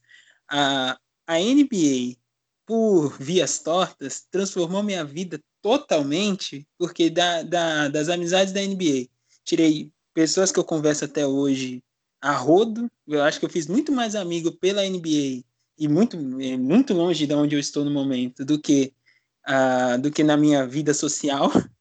E eu tirei uma namorada disso. Então, o, a NBA transformou minha vida por completo. É quase Perfeita! Um muito esse casal. É, no teu é caso um foi o, no teu caso foi uma mudança completa mesmo. Eu, a minha namorada, ela só tolera a NBA, então ela, eu tô assistindo, ela fica ali e tal, fazendo as coisas dela, mas é, não, não tô brincando aqui, pegando o pé dela, mas não, ela é bem parceira nisso aí também. Mas enfim, é, os contatos realmente é o que a gente tira. Eu assim como você, eu diariamente eu converso muito mais com os amigos que eu fiz aí na NBA, alguns que eu nunca conheci pessoalmente, outros que eu vi uma, duas vezes só, do que muitos amigos, assim, que eu já tive convívio diário, estudei junto, essas coisas. Então é, é realmente muito legal mesmo. E um dos que, inclusive, conheci dessa forma e que começou me ofendendo na nossa primeira conversa foi o Lauria, né? que vai dar o depoimento dele para nós aí agora. Então, a minha história com, com o Lakers é mais ou menos como a do, a do Emerson. Eu tive o primeiro contato com o basquete no NBA Live 98, e eu só jogava a, a, aquela partida inicial, que era da, da final, né? Então era Jazz contra Bulls. E jogava com o Jazz, não sei porquê. Não, não, na época não sabia nem quem era é, Jordan. Ah, jogava sem regras, então podia sair da quadra, não tinha falta. Era bem exótico. Aí, lá para 2002, 2002 eu comecei a me interessar por basquete como esporte, assim, para jogar. E na época vi um jogo do Lakers, o, o, o, o Shaq na época destruindo, e acabou que foi é, algo que me chamou muita atenção. Tanto é que quando o Shaq saiu do Lakers, eu quase troquei também de, de time, né? Porque a minha maior referência no basquete era ele, não o Lakers. Depois, com o tempo, isso foi, foi mudando, né? Kobe fez um, um bom trabalho nisso. E vocês que falam aí de pô, ver jogo por link, que bom, né? Porque 2002, 2003 aí nem link tinha direito. Era basicamente ver no, no dia seguinte quanto foi o jogo, porque até quando passava o jogo era meia-noite e meia, e você aos seus 12, 13 anos tem aula, né? Às, às 7 da manhã. Então, é, para ser sincero mesmo, se for pensar, não, não sei nem porquê eu torço pro Lakers. Eu acho que foi muito efeito do Kobe. Porque os jogos mesmo, é, mesmo na época que eu comecei a ver eram bem poucos. Tá certo. E eu acho que você escolheu o jazz lá atrás porque você já era do contra naquela época, né? Provavelmente, provavelmente. Faz parte, né? Faz parte, claro. E, bom, de uma maneira não intencional, a gente acabou fazendo aqui uma cronologia reversa, né? Começamos pela Sabrina, que é a que começou a acompanhar mais recentemente, e agora chegamos é, no André, que é o mais antigo aí nessa, nessa caminhada de Lakers. Mais velho, todos nós. Velho, não, vamos falar é. jovem há mais tempo, acho que é uma terminologia mais. Então... E, o seu, e, o do contra também é um bom, é um bom gancho, porque assim, eu comecei a. Sempre gostei muito de, de esporte. Minha primeira lembrança de NBA, final 92, tem uma ideia. então é Bulls e, Bulls e Blazers. Né? Eu, a primeira lembrança que eu tenho de ver na TV, ver só na Band, tá? aquela coisinha Luciano do Vale, Álvaro José e o Elias Júnior. Aquilo ali despertou, comecei a gostar de NBA e sendo contra, porque eu tenho um irmão mais velho, ele fanático pelo Michael Jordan, pelo Bulls. Na época eu tinha 9, 10 anos, irmão tem que ser do contra. Então tudo que ele, todo mundo que ia contra ia pelo Bulls, eu, eu era, torcia o, contrário. Na época eu pego foto, tenho foto com, com camiseta do Charles Barkley, tinha um pôster do Barkley uma época e tudo mais, mas nunca, só que fui gostando de NBA em geral, né, o, dizer, o All-Star Game de 93 e 94, se eu bobear, meus pais têm gravado até hoje em VHS, eu assistia praticamente todos os dias. Então, assistia campeonato de enterrada, campeonato de três pontos, All-Star Game. Ficava aquela coisa, e nisso peguei o vício da, de, de NBA, né? Nessa época eu morava no interior do interior do Mato Grosso do Sul, então imagina que época não tinha nem internet, então ficava, era refém de Band, não tinha nem ESPN lá, era Bandeirantes quando a Band passava, né? E eu lembro que por volta de 96 foi quando o Shaq assinou com o Lakers, né? daí que traz a minha da onde vem o Lakers. Eu lembro que umas vezes eu tenho família em Curitiba, eu ainda não morava lá. Uma vez, e nessa época tinha muita revista estrangeira que vinha. Até hoje nunca entendi por que, que vinha para o Brasil. E uma dessas que, a gente, que eu vi uma vez era uma revista de basquete francesa. Obviamente não fala francês, mas vi lá, gostava de basquete, comprei a revista e tinha uma matéria falando só sobre o cheque. Então aquela foto do cheque, até hoje eu lembro ele, uma polo, camiseta polo, segurando a camiseta do Lakers, do lado, do lado de Jerry, Jerry West, e um bonezinho do Lakers. Aquilo ali marcou. Então, dali em diante, eu comecei a alimentar essa, essa coisa pelo Lakers. Só que era a época, era a draga. Né? Então, assim, tanto que o Hammerson é um dos que mais me tira sarro quando fala dessa época dos, do time 96, 97, mas é por foi onde me, me prendeu o Lakers, né? Então, Shaq, Kobe, Eddie Jones, Nick Van Exel. Esse quarteto, para mim, era é um dos meus times favoritos do Lakers, mesmo tendo visto esses últimos cinco títulos, né? Então, dali eu vim, vim alimentando isso. Então, aquele fatídico jogo né, em Utah, do Kobe, com os, com os airballs dele em 97. Meu irmão tirando sarro, obviamente. No dia seguinte, a gente vendo na TV os, os danos, ele tira sarro, tirava sarro, tirava sarro até naquela época. 98, de novo, o Jazz eliminou, ficou aquela coisa. Só que essa, foram as duas únicas finais que eu não consegui torcer contra o Bulls porque era o Jazz. Assim, ficava como o Jazz tinha eliminado o Lakers, e ali eu tinha adotado o Lakers como time mesmo. Foram os únicos, os únicos dos seis títulos do Bulls que eu não conseguia torcer, né, pelo contra, contra o Bulls. E aí depois foi aí só, só alegria, né? Já teve 99 ainda que parou no, no, no Spurs, é temporada do lockout. E aí de, novo, de 2000 com, com o tricampeonato, né? Depois só alegria, tirando o ano do, do Pistons, depois a, a, a quebra do cheque em Kobe, aquilo ali foi um negócio que eu falei, não, não tô, é, é, era inacreditável, porque assim, é, quem é mais da época lembra, era assim, tá bom, dá para fazer o que o, o que o Michael Jordan fez, parecia tão Sim. tão factível, porque é, era impossível parar o cheque e o Kobe, era simplesmente impossível, cada ano os outros times melhoravam, mas o Lakers continuava acima. Então, quando aconteceu ali, eu falei, não, não tô acreditando. Aí depois veio, né, veio o caso do o caso do Kobe lá em, em Denver, depois todos os times horrendos que, que montaram para ele, até voltar o, o, segundo time, né, com as três finais de 2000 2010. Então, é, minha trajetória no Lakers é essa. E desde então fiquei viciado, né? Questão de cap, eu gosto muito. E onde que me puxou foi o NBA Live também, porque eu não, eu não tirava as regras do jogo, que nem o, Lauria tirava, mas eu, eu tirava as restrições de trocas. porque eu não conseguia entender. Eu que, tentava trocar o, o AC Green no contratinho mínimo pelo Chris Webber no, no Kings com contrato máximo e não deixava eu trocar. falei, não, então deixa eu desligar esse negócio de salary cap aqui para jogar. Aí funcionava. Então é daí que veio esse gosto pela, pela, pelas transações, né? Pelo entender esse lado de fora das quadras também. Ah, legal. vou te falar que eu, da mesma forma, eu também gosto muito de transações, né? Foi até uma das coisas que a gente foi, ao longo do tempo, conversando mais no Twitter, principalmente por isso, né?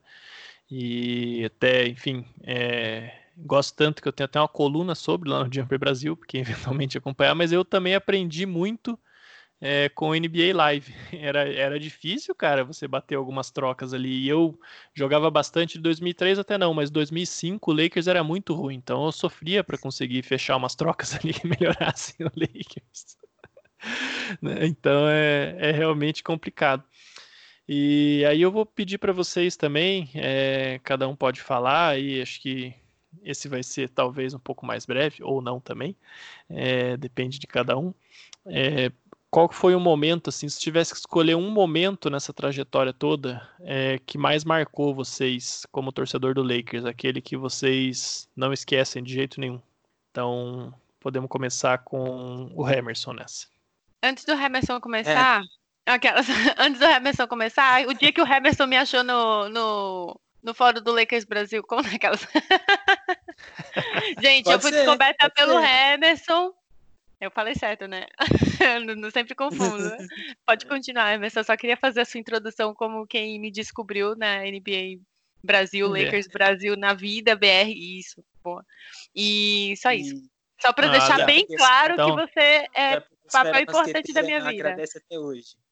Você vê, então, a podosfera basqueteira. Então, além de, de excelente podcaster e, e, e, especialista em misto quente, o Emerson, ele também tem olho para talento para recrutar para a podosfera basqueteira, né? Se eu, for, se, eu for, se eu for dizendo cada um que eu já descobri aqui, eu, tô, eu tenho um scout melhor do que o Joey Buzz ali na, na G-League do Lakers. Cada talento isso. que já foi achado. Não, mas a Sabrina foi, é, foi um, um, trabalho em conjunto de, de dois scouts muito bons. E foi uma. Uh, vou, vou tirar esse momentinho e. Vai, eu sabia, um vai, vai. É, porque a Sabrina, o que que acontece? Quando a gente estava fazendo Lakers no ar, e foi, isso fazia que a gente já tinha uns seis, sete meses, eu falava assim, poxa, a gente podia botar uma menina, mas não tem muita menina que acompanhe. A gente, e, eu sempre falei, não, vamos botar uma menina, porque é, é legal para a gente incluir o pessoal, o, o, o pessoal para saber que, para as meninas que escutam e não tem coragem, para saber que tem gente que acompanha. E, só que a gente não conhecia. A gente conhecia a, a Dani na época, mas também era, a gente falava pouco. Aí, durante um jogo, a gente viu que tinha um perfil que sempre comentava que tinha uma foto de mulher e a gente ficava assim, mas será que é? Será que não é?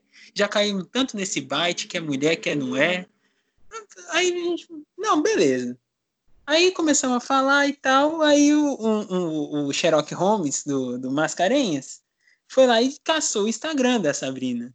E o Facebook, foi Instagram ou Facebook, não lembro agora, um dos dois. Aí pegou pelo nome que ela tinha lá no Lakers Brasil, jogou lá no Facebook, achou achou o nome, achou o nome completo, data de nascimento, tipo sanguíneo, SIC, RG, CPF, comprou uma casa no nome dela. Ele conseguiu todos os dados. Aí a gente falou, tá bom, é essa é, essa menina a gente sabe que já acompanha um tempinho aqui. Vamos chamar ela para conversar com a gente e quem sabe ela topa a ideia do podcast. Aí ela veio, conversou com a gente, depois participou de algumas é, de alguns podcasts, participou de algumas lives, tímida, começava a falar, parece que tá minha. Aí depois disso, ela virou o monstro que é hoje dona do maior podcast feminino de esportes do Brasil e, e indiretamente me apresentou minha namorada na, na, na forma do NBA das Minas. Então, eu ganhei muito mais com isso do que a, a, Sabrina pode até imaginar no dia que a gente começou a conversar. E vou, vou fechando esse parêntese. Eu acho que o jogo mais marcante que eu vi e se eu pudesse eu voltava nele, por mais que doa eu deixar de fora os dois jogos das finais, é o jogo de 60 pontos do Kobe e a despedida dele. Que foi o primeiro jogo que eu vi completo e que eu entendi o que estava rolando, sabia tudo, estava cobrindo o Lakers no ar e tudo, e, e a emoção que estava naquele jogo foi tão grande que é, eu me lembro que eu estava acompanhando o jogo sozinho, mas já era mais de meia-noite, meia, uma hora da manhã, e quando o Kobe bate os 60 pontos e o Lakers vira o jogo e ganha, comecei a correr pela, pela rua como se não houvesse o amanhã. E estava tava totalmente extasiado. Não digo se estava com roupas ou não, essa parte fica para a imaginação do público, mas eu comecei a correr extasiado, que eu não sabia mais o que fazer, não podia gritar porque ia acordar todo mundo, mas comecei a correr, começava a, a eu me emocionei muito naquele jogo. Ainda bem que ninguém tem registros fotográficos e videográficos. Pois é, esse jogo foi realmente incrível, né? Ninguém, até porque, porque ninguém esperava, eu até comentei isso no, acho que no, no, podcast passado, que foi disparado aí a aposentadoria mais marcante da história da NBA, mas assim, sem, sem outra, o segundo lugar está muito atrás, né? A única coisa comparável é a aposentadoria do Bill Russell, mas não vamos falar disso porque é triste pro é Lakers. Melhor não. É, eu só queria comentar um pouquinho aí no teu parênteses, né? a descoberta desse grande talento que é a Sabrina. Realmente, o projeto NBA das Minas é um dos cases de maior sucesso que a gente tem, não só na podosfera basqueteira, como na comunidade, vamos dizer, NBA Brasil aí no, no geral. Mas eu, eu acho que você se complicou ali um pouquinho quando você falou que, que caiu muitas vezes no bait do será que é mulher, mas não é, hein? Você quer contar alguma história é, então, sobre isso? Então, é porque a gente a gente tem aqueles. O, o, o Lauria vai lembrar. Ele? Não, não, ele? Como assim? O que eu tenho a ver com isso? Eu, eu, eu acho que o Lauria lembra. Quando ele ah. entrou no grupo, num grupo do Lakers Brasil, que o Souza colocou ele, Matheus Souza, do Lakers BR 16 vezes, a primeira coisa que a gente olhou o nome assim falou: é mulher? Aí eu... Lembra, Lauria? Acho que ele, não, ele talvez nem lembre. Não lembro. Aí ele assim, ah, sou, ué. Ele ficou, ele ficou pelo menos uns 20 minutos falando, não, sou, sou, sem dúvidas. Aí é nesse tipo de bait que eu me refiro. Ah, Mas tá, é, então... é, é, infelizmente, infelizmente a, a indústria é, de esportes no Brasil era, é muito machista e o trabalho da NME das Minas, graças a Deus, vem dando uma força para que as mulheres possam ter a voz maior, maior do que já tem. E acontecia muito de muita gente se passar por mulher em, em vários chats, em vários é, em várias coisas para querer uma atenção. E as meninas de, que, que iam acompanhar acabavam ficando com vergonha por ver como as pessoas agiam com quem não, é, quem não era mulher e se passava por. A Sabrina pode até explicar melhor do que eu isso, porque isso era o que eu via e eu ficava extremamente tipo, chateado de ver isso. Eu via isso com uma tremenda sacanagem que acontecia. Então, por isso que eu, eu, eu brinco com a Sabrina, que a Sabrina falava assim: Nossa, eu fui descoberto porque acharam que eu era fake. E, e acontecia isso. mas, Até eu provar que não era fake aquele dia, mas é, mas é, é, assim, né? Não, não desviando muito do assunto, mas no geral tinha muito, assim, aparecia todo dia quase um, um perfil. Eu mesma nunca tinha falado lá no que era, eu comentava todo dia, ficava falando do, do Larry Nance, né? Júnior, ninguém aguentava mais. É, lá no Lakers Verdade. Brasil. E quem viveu sabe. E, e e vira e mexe aparecia algum bait, né, que não era na verdade uma menina, então eu nunca falava que era uma menina. Então nesse dia realmente colocaram toda a minha vida, né, lá no Aí eu não tive não tive para onde correr porque as pessoas já estavam me adicionando nas minhas redes sociais. E aí não deu tempo de, de dar uma fugida, de deletar minha conta e aí apareceu um convite antes de eu deletar e deu certo. Porque dá, dava um medo assim, um não sei por quê. Antes, hoje é muito diferente. Vocês vão ver mulheres em tudo que é podcast. Vocês conseguem encontrar, convidar hoje uma menina para falar de cada time, praticamente. Em podcast de tudo que vocês imaginarem na podosfera basqueteira, entendeu? Mas é, antiga, antes, né, antigamente, não, a gente não é tão velho assim. era um pouquinho mais complicado, né? Então, por sorte, muitas mulheres torcem para o Lakers, né? Que bom, porque é, mulheres sensatas. Né? Às vezes acontece delas torcerem para o OKC, mas mulheres sensatas também mais Tá certo. Bom, depois dessa divertida digressão aqui, então eu convido o, o Lauria para falar, já que ele era o nosso outro fake aí, né? Que isso, nunca fui fake. Uh, eu, eu tava até. Você vê, é, é um. Não é nem um jogo, é um, um lance que me, me marcou muito. Foi aquela bola do, do Fischer, 2004, se eu não me engano, no jogo contra o, o é, Spurs, aos 0,4 segundos. Aquilo é, eram jogos que eu via esporadicamente, porque geralmente os jogos eram muito muito tarde, mas como era playoffs a gente dava um jeito, né? Eu estava agora, inclusive, vendo esse, esses últimos 30 segundos e assim, o Kobe faz uma cesta, vira o jogo, Tim Duncan tira uma, uma cesta, não sei de onde. Espírito vira, em cima do cheque. Isso, vira de novo o jogo, aí eu lembro disso assim, pô, pô, já era, né? Esse, esse jogo já era, ele tava 2 a 2 na série. Aí vem o, o, o Fischer em 0.4 segundos consegue meter uma bola dos, dos três, se não me engano. Então é tem muito tempo. É, é de uma época que eu confesso que eu não, não via tanto, porque, como eu já disse, não era tão fácil, né? Como é hoje.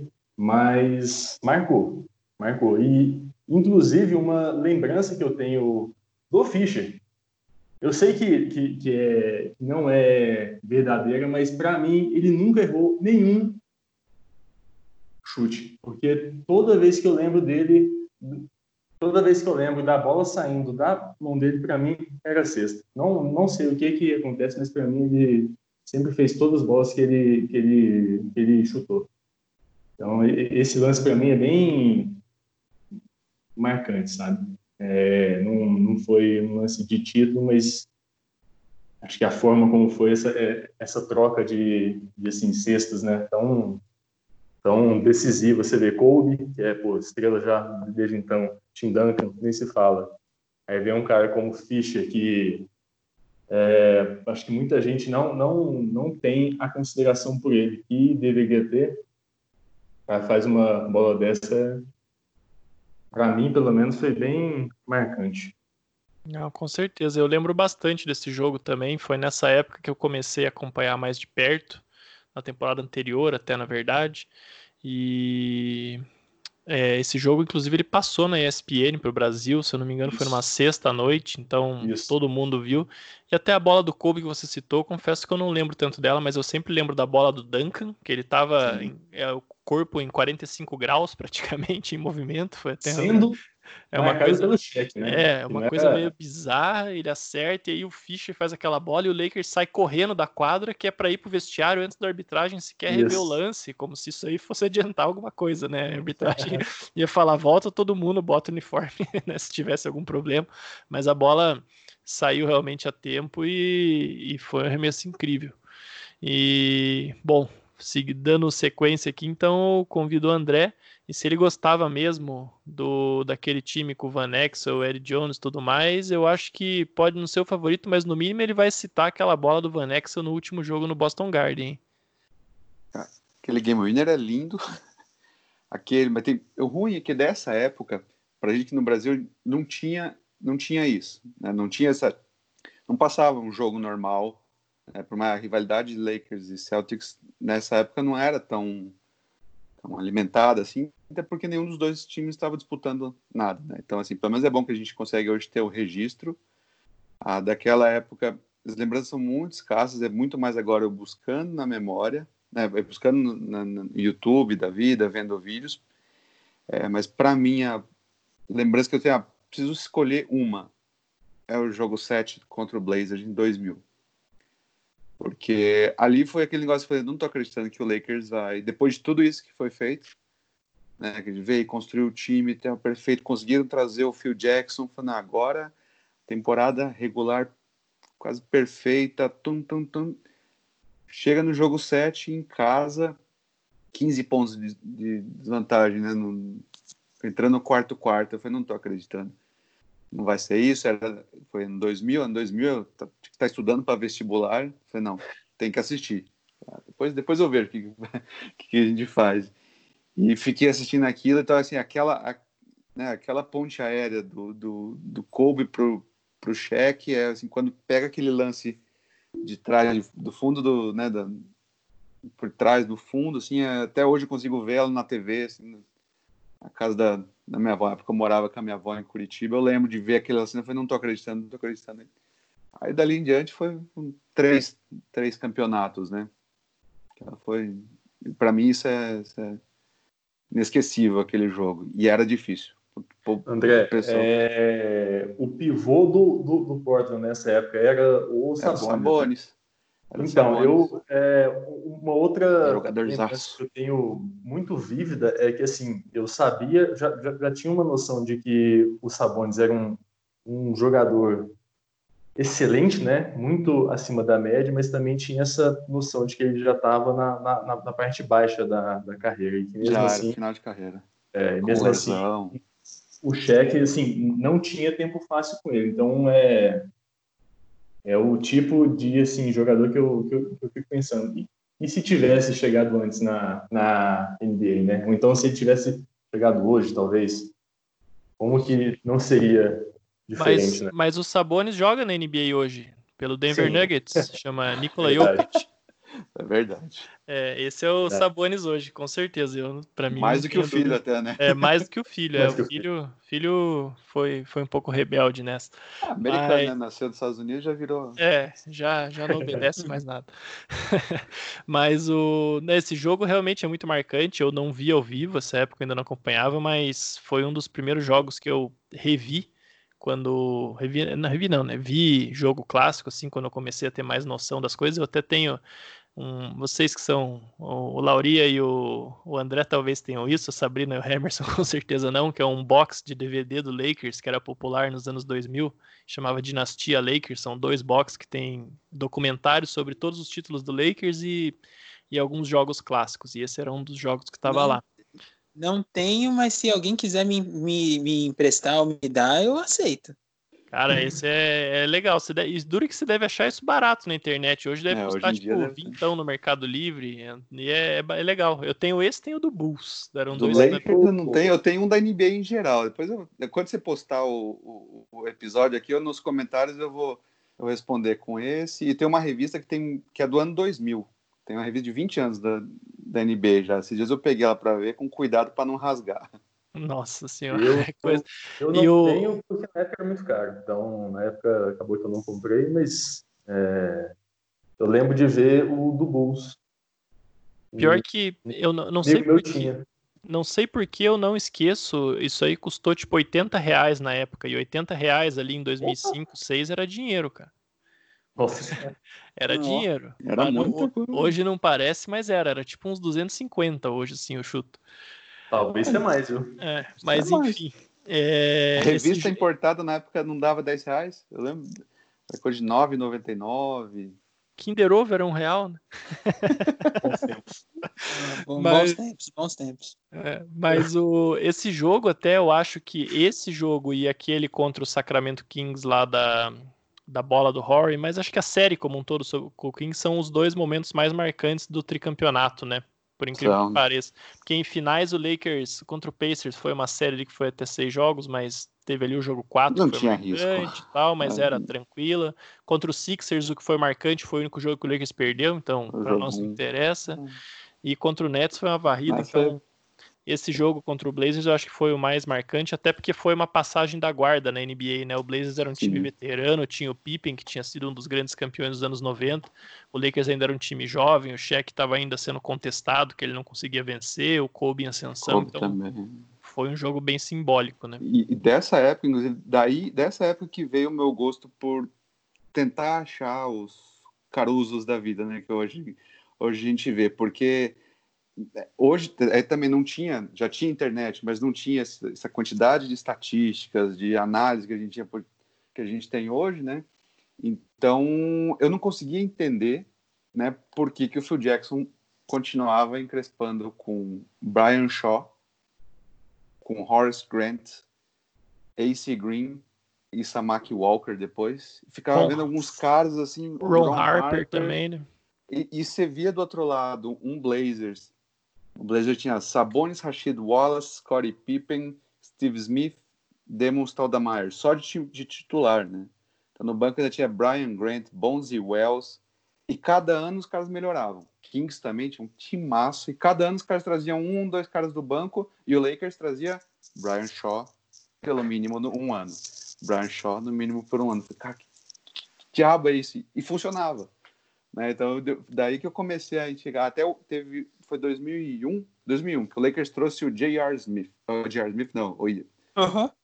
Opa! Era Opa. o J.R. Smith da época. J.R. É, Ryder. é verdade, era o J.R. Smith Isa da época. Isaiah Ryder. O cara começou em 94, aquela coisa, 20 pontos por jogo, ganhou campeonato de enterradas, pá, pá, pá. começou a dar dor de cabeça no Wolves, deu dor de cabeça no Blazers. A Isaiah Ryder. Ah. Teve uma temporada, temporada no Atlanta, também 20 pontos por jogo. Pá, pá, pá. Aí o Lakers traz ele pelo mínimo. Eu falei, fechou. É o jogador do. É o sexto homem.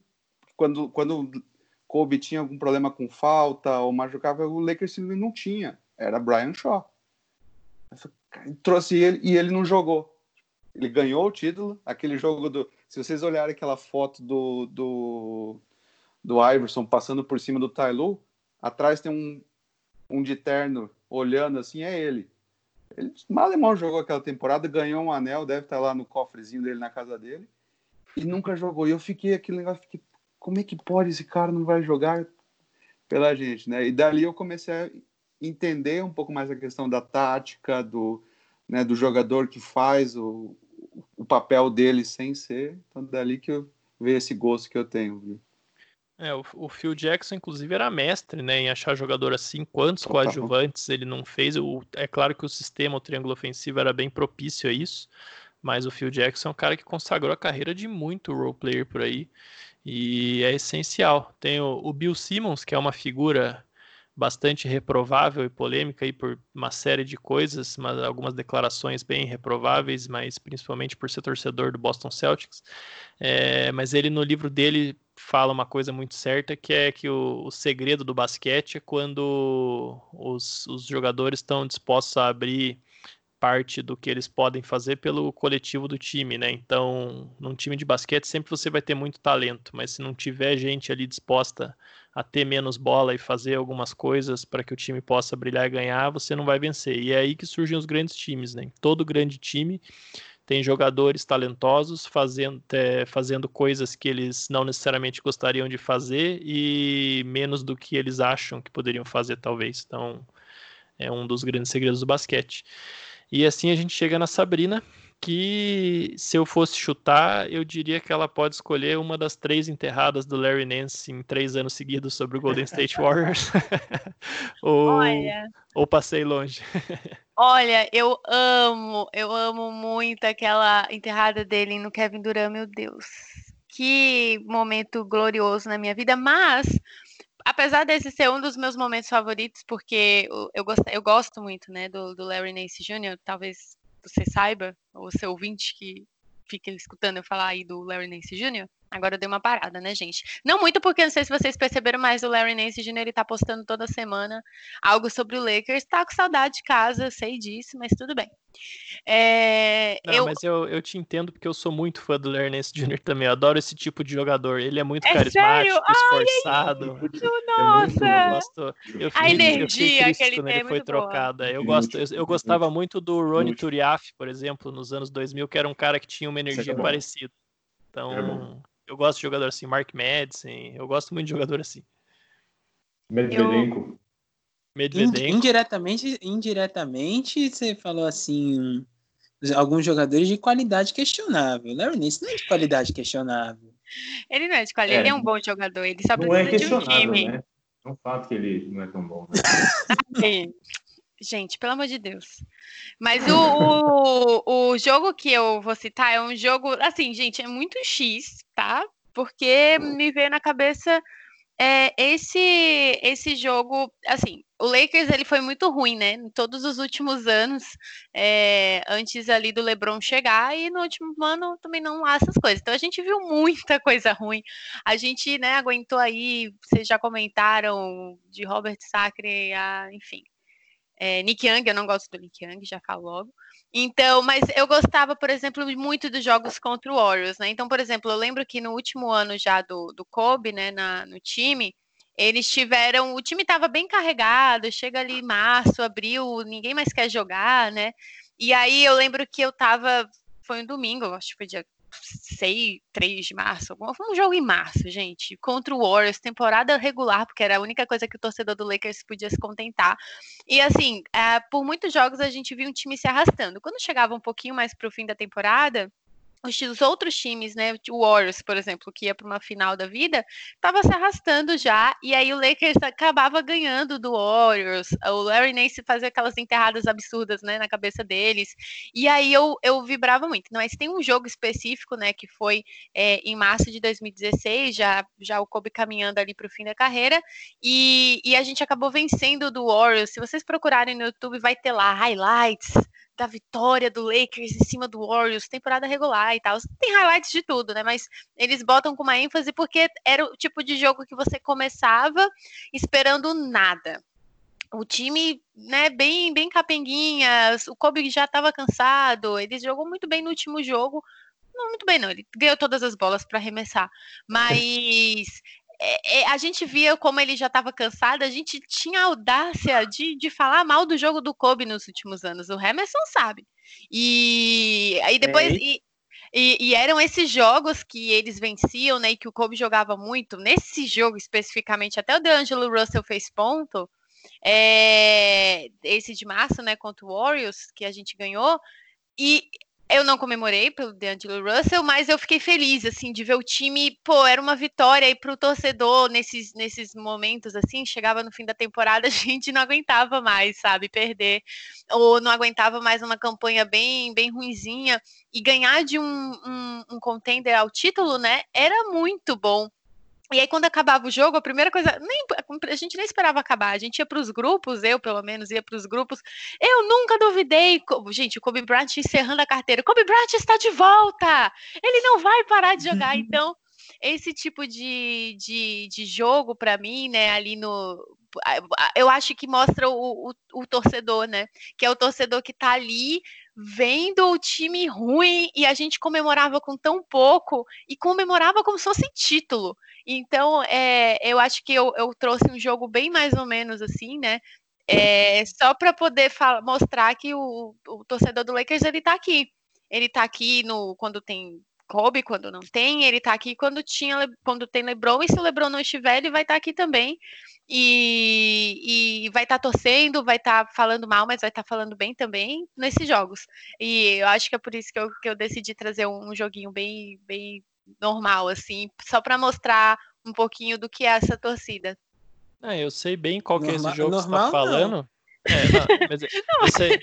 Um, um jogo Esse em março, jogo é. Foi normal. Não, ó, tá vendo? O torcedor do Lakers, ele gosta muito, tá vendo, né? Não, mas eu, eu sei, eu sei bem qual é esse jogo que você tá falando, porque foi um jogo, foi um dos melhores jogos do Marcelinho Huertas com a camisa do Lakers, né? Ele fez alguma coisa tipo. Muito obrigado. Tipo 10 pontos e tipo mesmo. 8, 9 assistências, um negócio ele assim, eu lembro que ele perou um. E ele. Não, e tem um lance que ele meio que dá um crossover no Curry. Foi um negócio assim meio louco. Esse jogo foi, foi bem legal mesmo.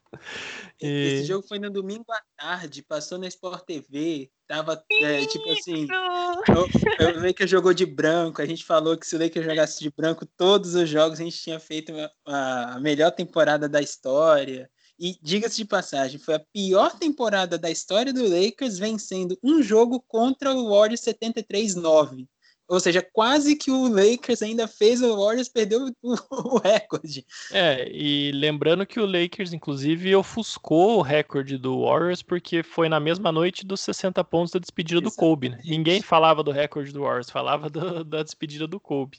O e... Warriors, coitado, tá na Califórnia fazendo o papel do Clippers, só sendo ofuscado pelo Lakers. É, feia coisa, né? E, bom, eu vou citar também o jogo que mais me marcou, É, não tô querendo ser hipster aqui, mas é realmente um jogo que também não é de título, mas que para mim foi marcante por uma série de circunstâncias, que foi aquele game winner do Kobe em 2006 nos playoffs contra o Suns. Uhum. É, por que, que esse jogo me marcou tanto? Essa época foi uma das é, que eu acompanhava o Lakers mais de perto, até acho que o Lakers Brasil já existia, se não existia, estava para começar, é, mas eu eu tinha ali um ano, dois anos antes, mais ou menos, começado a postar num fórum, talvez vocês conheçam, que é o lakersground.net. E hoje eu não posto mais tanto lá, leio tal que os caras falam, mas a galera acompanhava os jogos ao vivo lá, então é, ficava ali no link, no box score e acompanhando o jogo. E é uma época também, é, para mim pessoalmente, importante, porque eu, eu treinava basquete essa época num time aqui em Curitiba, categoria de base, juvenil, federação, essas coisas. Então era, eu vivia, respirava basquete. Não que hoje eu não faça isso, né? Mas naquela época, mais ainda. E no Lakers Ground é um fórum que saiu muita gente boa, que hoje até é referência em várias coisas. Então, por exemplo, o Pete Zayas, famoso Laker Film Room, ele posta lá até hoje, nessa época ele era bem ativo, o, o Mike Prada, que é um cara bem conceituado aí de draft e tudo mais, ele é, escrevia lá, o Eric Pincus também, então é um fórum assim de várias, várias personalidades do Lakers, vamos dizer assim, e pô, a galera ficava lá comentando o jogo, bravo, não sei o quê. E eu lembro que esse jogo eu tava assistindo no Link, aquele famoso linkão pirata. E aí o, o Kobe ele, ele faz uma bandeja para empatar o jogo. E aí começa a prorrogação, o link cai. E o link cai, aquele desespero. Daí eu liguei na rádio lá na KCLA, fiquei escutando e tentando voltar o link. E a gente ficava tentando vários links no Sopcast até funcionar tal. Até que eu consigo um link, juro para vocês, tipo, na hora que a bola tava indo ao alto ali naquele jump ball que, que tem no final do jogo. E aí o Kobe pega a bola e faz aquele arremesso, corta para uma câmera em cima. E aquilo foi tudo foi muito marcante porque o, o Lakers parecia que ia eliminar o Suns do MVP Steve Nash, né, que era favoritaço na série, e era um ano que o Kobe estava meio tipo Kobe contra o mundo, foi a temporada dos 81 pontos, dos 62 pontos em três períodos, o time era horrível, o Smush Parker era o armador titular, então era o Kobe mais um monte de palhaço, assim, era ridículo mesmo o time. E aquilo foi muito marcante, tanto é que, inclusive na nossa vinheta de abertura do podcast, que tem várias narrações de jogos, é o primeiro que aparece ali, que é o Marv Albert narrando, né? Bryant for the win, bang, e até a narração, eu acho que é perfeita desse lance, é um lance que me marcou demais, é disparado o meu lance preferido assistindo Lakers. Bom, e aí a gente vai aí para a última pergunta que eu vou trazer para vocês. A gente vai um pouco parar de falar do passado e falar do presente, porque afinal de contas a NBA vai voltar, né, num formato aí de bolha em Orlando. Acho que essa altura a maioria dos nossos ouvintes já se inteirou mais ou menos como é que a coisa vai acontecer. Lá no site a gente postou, outras páginas aí postaram bastante conteúdo sobre. Então, vamos falar sobre quadra mesmo, né? O Lakers vai ter o desfalque já confirmado do Avery Bradley. A gente está gravando esse podcast no dia 1 de julho à noite, então falta algumas horas para o final do prazo. Existe alguma dúvida pequena sobre a participação do Dwight Howard, mas ao que tudo indica ele vai participar, então vamos trabalhar aí com o desfalque do Bradley só. Para suprir a ausência dele, o Lakers contratou o J.R. Smith. Inclusive, eu trago já uma estatística que eu não sei se vocês viram hoje, mas alguém postou no Twitter, então não sei se é verdade, mas que o J.R. Smith seria o nono jogador que mais converteu bolas de três na história das finais da NBA. Então. O, na, o Ricardo. Oi. Na verdade, foi o próprio Lakers, na, tipo, naquelas notas de, ah, foi o próprio de imprensa Lakers. que eles fazem. Então pode é, O J.R. Smith, o J.R. Smith é o nono nos playoffs. É, playoffs, e o é quarto finais, nas então. finais. É, então é uma estatística realmente impressionante. Se ele fizer metade disso, já já tá bom para o Lakers, né? Então, é, vamos falar um pouquinho sobre o Lakers agora. O que, que vocês esperam para os playoffs, né? Que, que, que impacto vocês acham que a retomada da temporada em Orlando vai ter?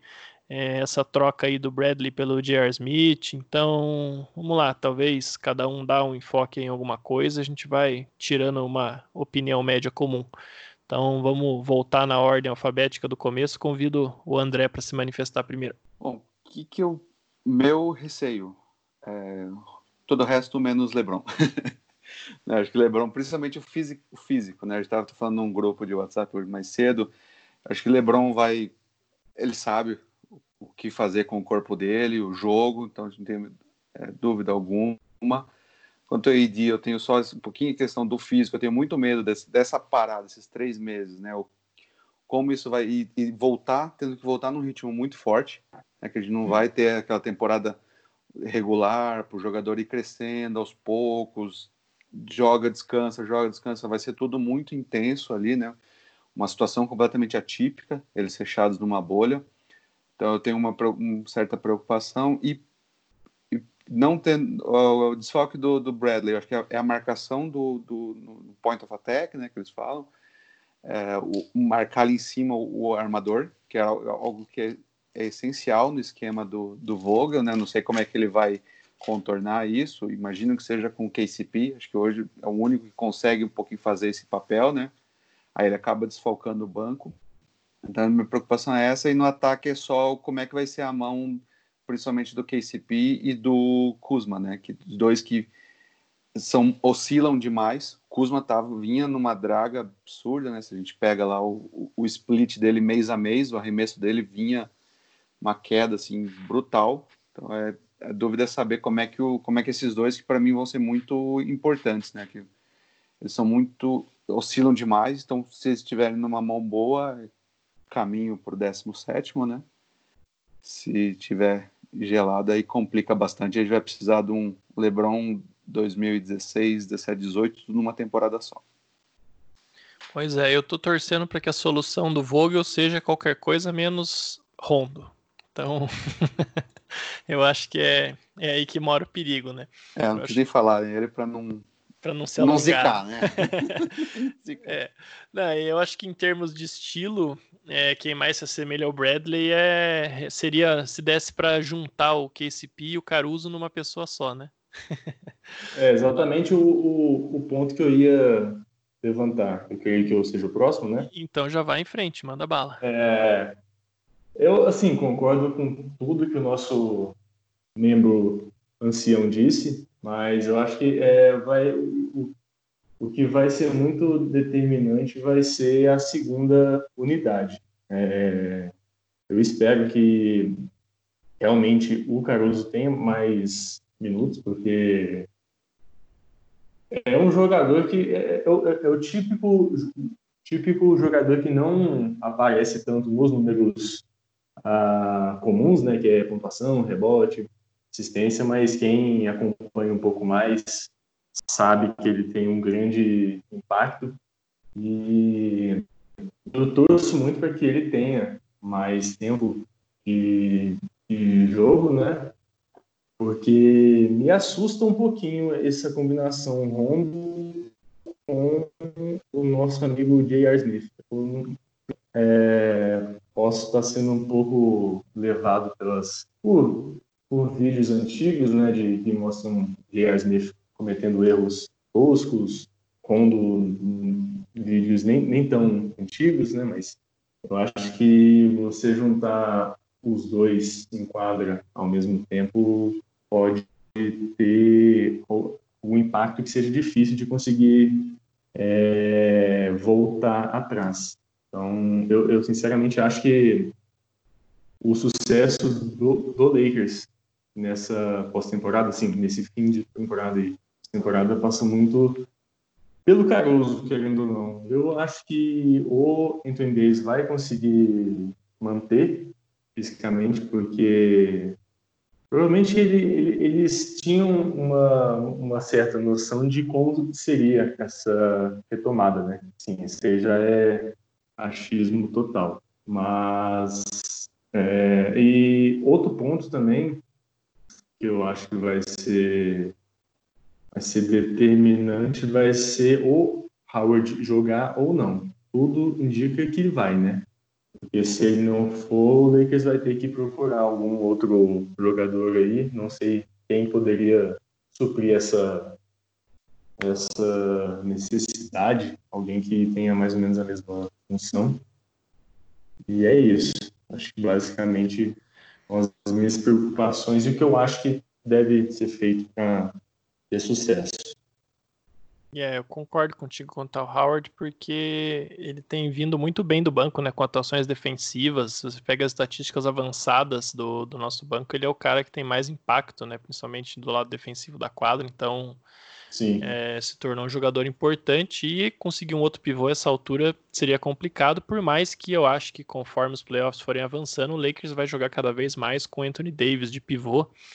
E aí eu acho que um cara importante para dar um equilíbrio nessas lineups vai ser o Markieff Morris, né? Que entrou Sim. muito bem naquele jogo contra o Clippers logo antes da parada. É, mas vamos torcer para que o Howard vá, porque além de tudo ele tem sido uma presença positiva no vestiário, né? Muito diferente daquele cara de 2013 que causou todo aquela confusão sobre a qual a gente falou no episódio passado. E você, Emerson, o que, que você me diz sobre a bolha da NBA em Orlando e os prognósticos do Lakers? Um, bom, eu tava. Eu, eu, ia puxar exatamente essa parte do, do Anthony Davis jogar na 5.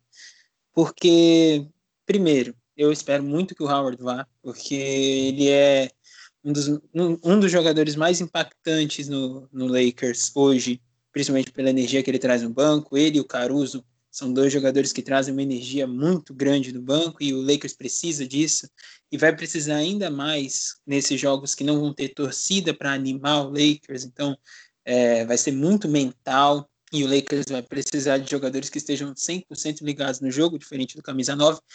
E, e eu acho que mesmo o Howard participando, o Magui também, e o Magui um pequeno parênteses, ele tem o problema respiratório que pode prejudicar o, o, ele lá na bolha, embora ele tenha dito Eu tenho muito medo, vai cara. Ter...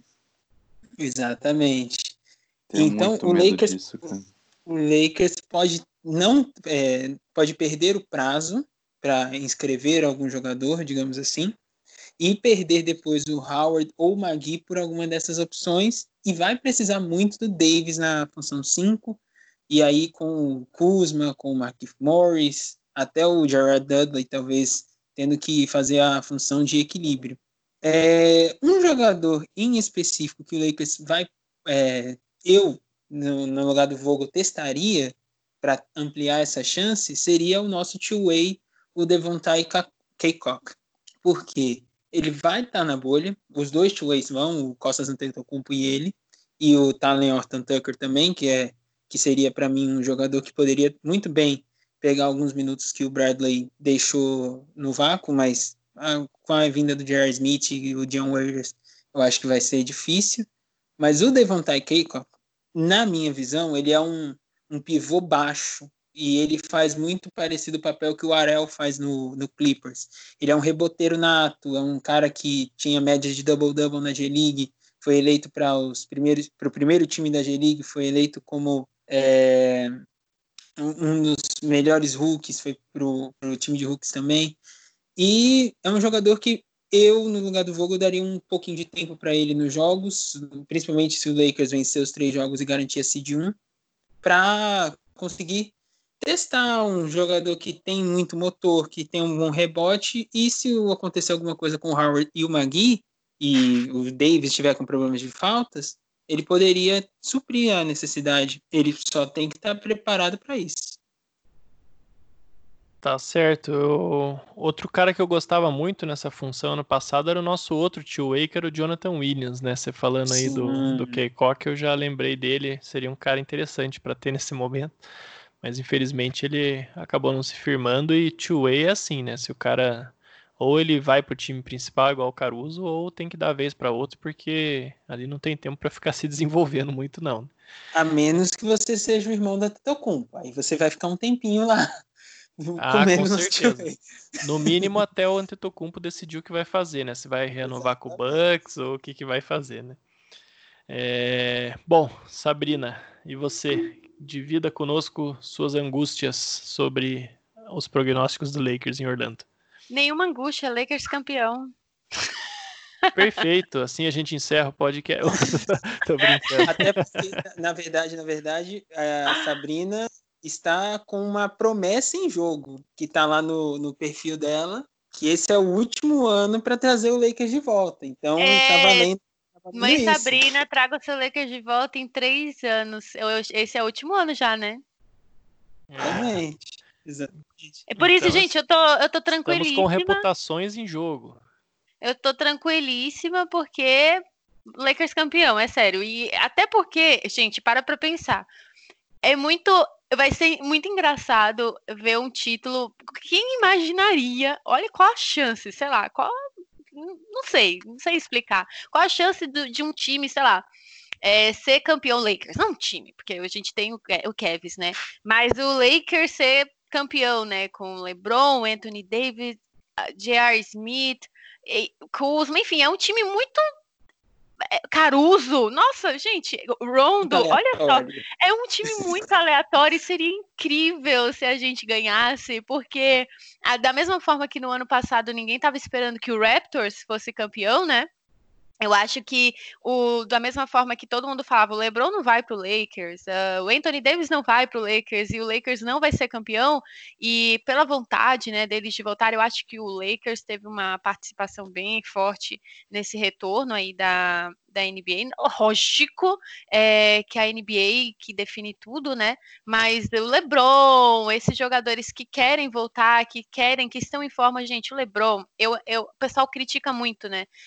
Talvez tenha criticado a postura dele quanto ao retorno dos jogos, mas entendam que, assim, eu critico, inclusive, mas o LeBron em breve ele não vai jogar mais. É, né? Os jogadores, a, a, carreira dos jogadores acaba bem, bem cedo, porque o esporte consome muito.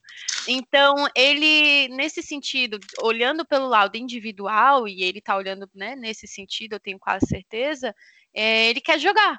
Ele quer aproveitar qualquer momento e todos os momentos que ele tem em quadra e ele quer esse título. Então, e agora ele tem um time para isso, não que o J.R. Smith seja necessariamente um time, mas o Lakers já provou em números, já que vocês gostam de estatísticas, que temos chances sim. E, e eu gosto dessa, dessa loucura, assim, de pensar que esse time pode nos dar um título depois de tanto tempo. Então, é, não, não sei ainda como o Lakers, não consigo imaginar como o Lakers vai trabalhar, porque assim, a gente teve essa contratação, né, do J.R. Smith, a saída do, do Bradley, e aí a gente vai ter que pensar, né, na rotação, e os jogadores não vão ter muito tempo, assim, para treino.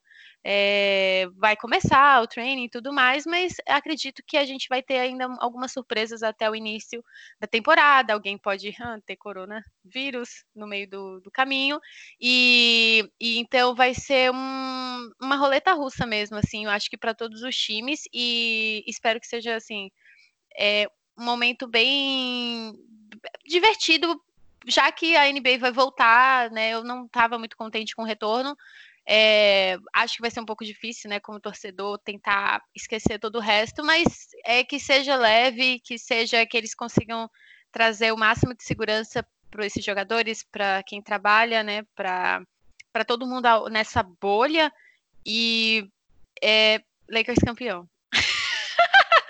É isso aí, palavras fortes. E eu, você, você eu, citou, eu... você citou a questão do coronavírus. Eu queria saber se é muito errado eu torcer pro Rondo pegar assintomático, tá? Ai, para. Assintomático. Não, assintomático. gente, só, não, só não é para falar mal do Rondo aqui. Ninguém vai falar mal do Rondo. Pronto. Mas não, mas ele vai trazer o título. Vocês vão ver. Tem como falar mal? É. Tem como falar dele se não for mal? gente. Assim, eu também não consigo falar bem, mas eu não quero falar mal também. Às vezes ele faz, ele faz o trabalho dele. Vocês veem, vocês não assistem, vocês assistem os jogos, vocês sabem que ele. Ele tem a magia. Ele tem a ele magia. Tem a magia. Ele, é importante. Ele faz coisa que nenhum jogador faz em quadra. É, é especial. Nem sempre é bom, mas. É. é, a gente está esperando o Playoffs Rondo, vocês não estão prontos para essa conversa ainda, mas vamos continuar. É, eu acho que é melhor a gente evitar esse assunto, senão vai ficar mais uma hora de podcast, né? tá mas, bom. Mas uma coisa que eu achei interessante. Coisa... Pode falar, Emerson. A única coisa que eu ia complementar o que a Sabrina falou é que eu realmente torço para o Lakers ser campeão porque eu quero muito documentário na Netflix que eu queria muito estar no meio deles. Que uma festa com Javel McGee, Dwight Howard, Dion Waiters, J.R. Smith, Rajon Rondo, LeBron James, Anthony Davis, Alex Caruso, Caio Kuzma. Eu, é, deve ser, obviamente, não no tempo de quarentena, mas até outubro, quem sabe alguma coisa já tenha melhorado. Eles vão estar na bolha, eles vão comemorar sim. Eles vão comemorar sim. Sim, vão jogar o Frank Vogel na piscina lá na Disney, com certeza. Não, o Frank Vogel vai cair lá naquele castelo que tem, vai estar vai tá vestido de Mickey. E o negócio vai ser é, maravilhoso. É. Eu quero um documentário na Netflix para ontem disso. Mas eu, eu acho, acho melhor seria... a gente parar de falar disso para não zicar o Lakers muito, né? Ah, não, sim, claro. Mas o negócio que eu queria comentar do que a Sabrina falou sobre essa cobrança aí sobre o LeBron, né, dele querer voltar aos jogos e tudo mais, eu acho que a gente tem que também contextualizar que é claro que a causa da causa social que se debate é para lá de legítima, é um problema urgente não só nos Estados Unidos como em todo mundo, no Brasil também isso é muito complicado, né?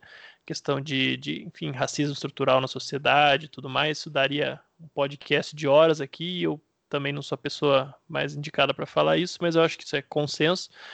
É, mas também a gente tem que olhar que o LeBron é um cara que tem moral para falar que, que não, que ele a vida inteira fez muita coisa, né, para combater isso e faz cada vez mais conforme ele vai ganhando mais dinheiro e, enfim, influência como como jogador famoso que é e tudo mais. Então, eu acho um pouco uma hipocrisia, às vezes, jogadores que não eram tão engajados nessa causa, que estão acordando agora para esse tipo de problema, ou se engajando mais, que é sempre bom que aconteça, mas talvez apontar o dedo para o LeBron, sendo que ele é um cara que está a vida inteira é, fazendo em prol disso. Então, acho legítimo também ele querer jogar, enfim, é, como acho que a maioria dos jogadores também quer, né? Tá legitimar o que você falou, porque o LeBron ele pode, ele, ele tem peito para falar o que, para fazer o que ele faz, porque ele fez muito já e está fazendo ainda pela, pelas causas sociais, não só o racismo, a, pela cidade dele, a escola I Promise, é, toda a questão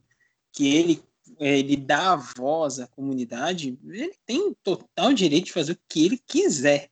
Né? Ele não tem muito, não tem muito o que provar ele já provou. É, é, um, é um caso à parte.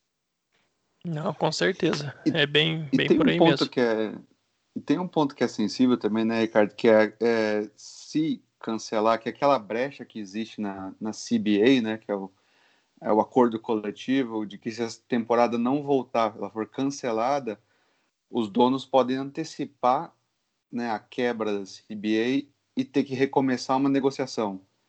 Né? Então a gente já vê que já isso acho que está tá previsto para 2003, 2023, se eu não me engano, 2023, né? eu tô acordo. E, e já, já tem muito papo de que os donos não estão felizes com essa questão, né? De a free agency agora virou dois anos antes, antes era um, agora já está dois anos antes, e de que eles estariam querendo tirar mais direitos dos jogadores ou tirar a grana, né? Aquele dinheiro que é dividido. E também, então também tem isso que é preciso colocar na, né, no contexto de toda essa, todo esse volta não volta, né? Então tem muita coisa envolvida. Não é uma, não é nada simples, né? Acho que é uma, acho, falar que na, todo, os dois lados têm razão e tem, tem pontos muito pertinentes, né? Então é uma é muito difícil, porque pode entrar num, num, numa espiral que menor ideia do que acontece, né? O jogador perdendo completamente direito à, free agency, mudar as regras, perder muito dinheiro, né? E perder também muito poder que, que eles têm também, com que isso dá poder para o jogador, né? Que é, acho que é uma das coisas que, que mais é, diferencia a NBA das outras ligas, né? Quando a gente pensa o poder que os jogadores têm para fazer essa, essa mudança fora das quadras também. Com certeza. E esse foi um belo exemplo para os nossos ouvintes do porquê eles têm que te seguir no Twitter. Para ficar por dentro dessas questões contratuais que são cada vez mais determinantes no, na, no panorama da NBA, né? Realmente a free agency, até eu que sempre fui fanático por trocas e contratações, eu admito que nesse ano, na off-season 2019, eu fiquei um pouco saturado, cara, porque olha, eu não aguentava mais notícia e rumor e todo mundo dizia que tinha informação, que era insider e que não sei o que, que o jogador tal ia fazer isso, aquilo e, e enfim. É, eu acho que realmente os donos vão mudar porque se você se coloca no ponto de vista de um dono de time bilionário, esse cara é um cara que gosta de estar no controle de tudo, né? Então, eles não devem estar. Eu tenho certeza que uma parcela expressiva dos donos de times da NBA não está feliz com de repente não ter mais tanto controle sobre o que acontece, né? Mesmo o Michael Jordan, né? Se a gente pensar, o Last Dance só mostra quão maluco por, por poder e por ganhar ele é, né? Então nem ele deve estar muito feliz com. Ah, com toda com certeza. Isso. com toda certeza. Bom, a gente já está alugando a orelha dos nossos ouvintes por bastante tempo hoje, mas eu acho que valeu a pena. É, eu gostei bastante aí da participação de vocês quatro. É, espero poder recebê-los aí juntos ou separados em outras oportunidades, como é, eu venho frisando ao longo dessa série. A gente estava bastante parado em termos de podcast no Lakers Brasil, mas é um formato que a gente pretende manter. É, vários dos convidados que passaram aí ao longo da série vão voltar, alguns novos também vão participar. E eu deixo já o convite desde já aberto para todo mundo. Eu quero que esse seja um espaço aberto para a gente falar de Lakers. Então, é, a gente não tem assim é, rivalidade de ah, perfil do Lakers que é que tem mais seguidor, que tem menos, tal. Não, pelo contrário, a comunidade Lakers é uma só. Então, todo mundo que faz um bom trabalho está convidado sempre a participar. Vocês é, foram convidados para esse episódio, porque eu sei que a gente já, enfim, já de uma maneira ou de outra tinha aí algum diálogo com todos e eu sei que fazem um bom trabalho, mas convite se estende aí a outros perfis, inclusive, que possam estar ouvindo, já conversei com alguns outros.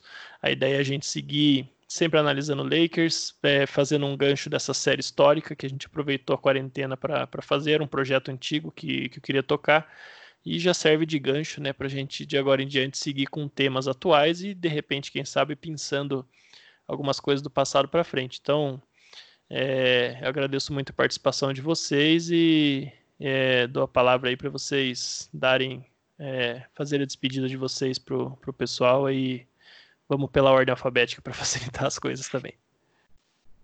Agradeço aí o convite, Ricardo. Ficou posição para próximos, de preferência sem o Lauria. A gente, Isso. Se não tiver outra forma, a gente volta aí também.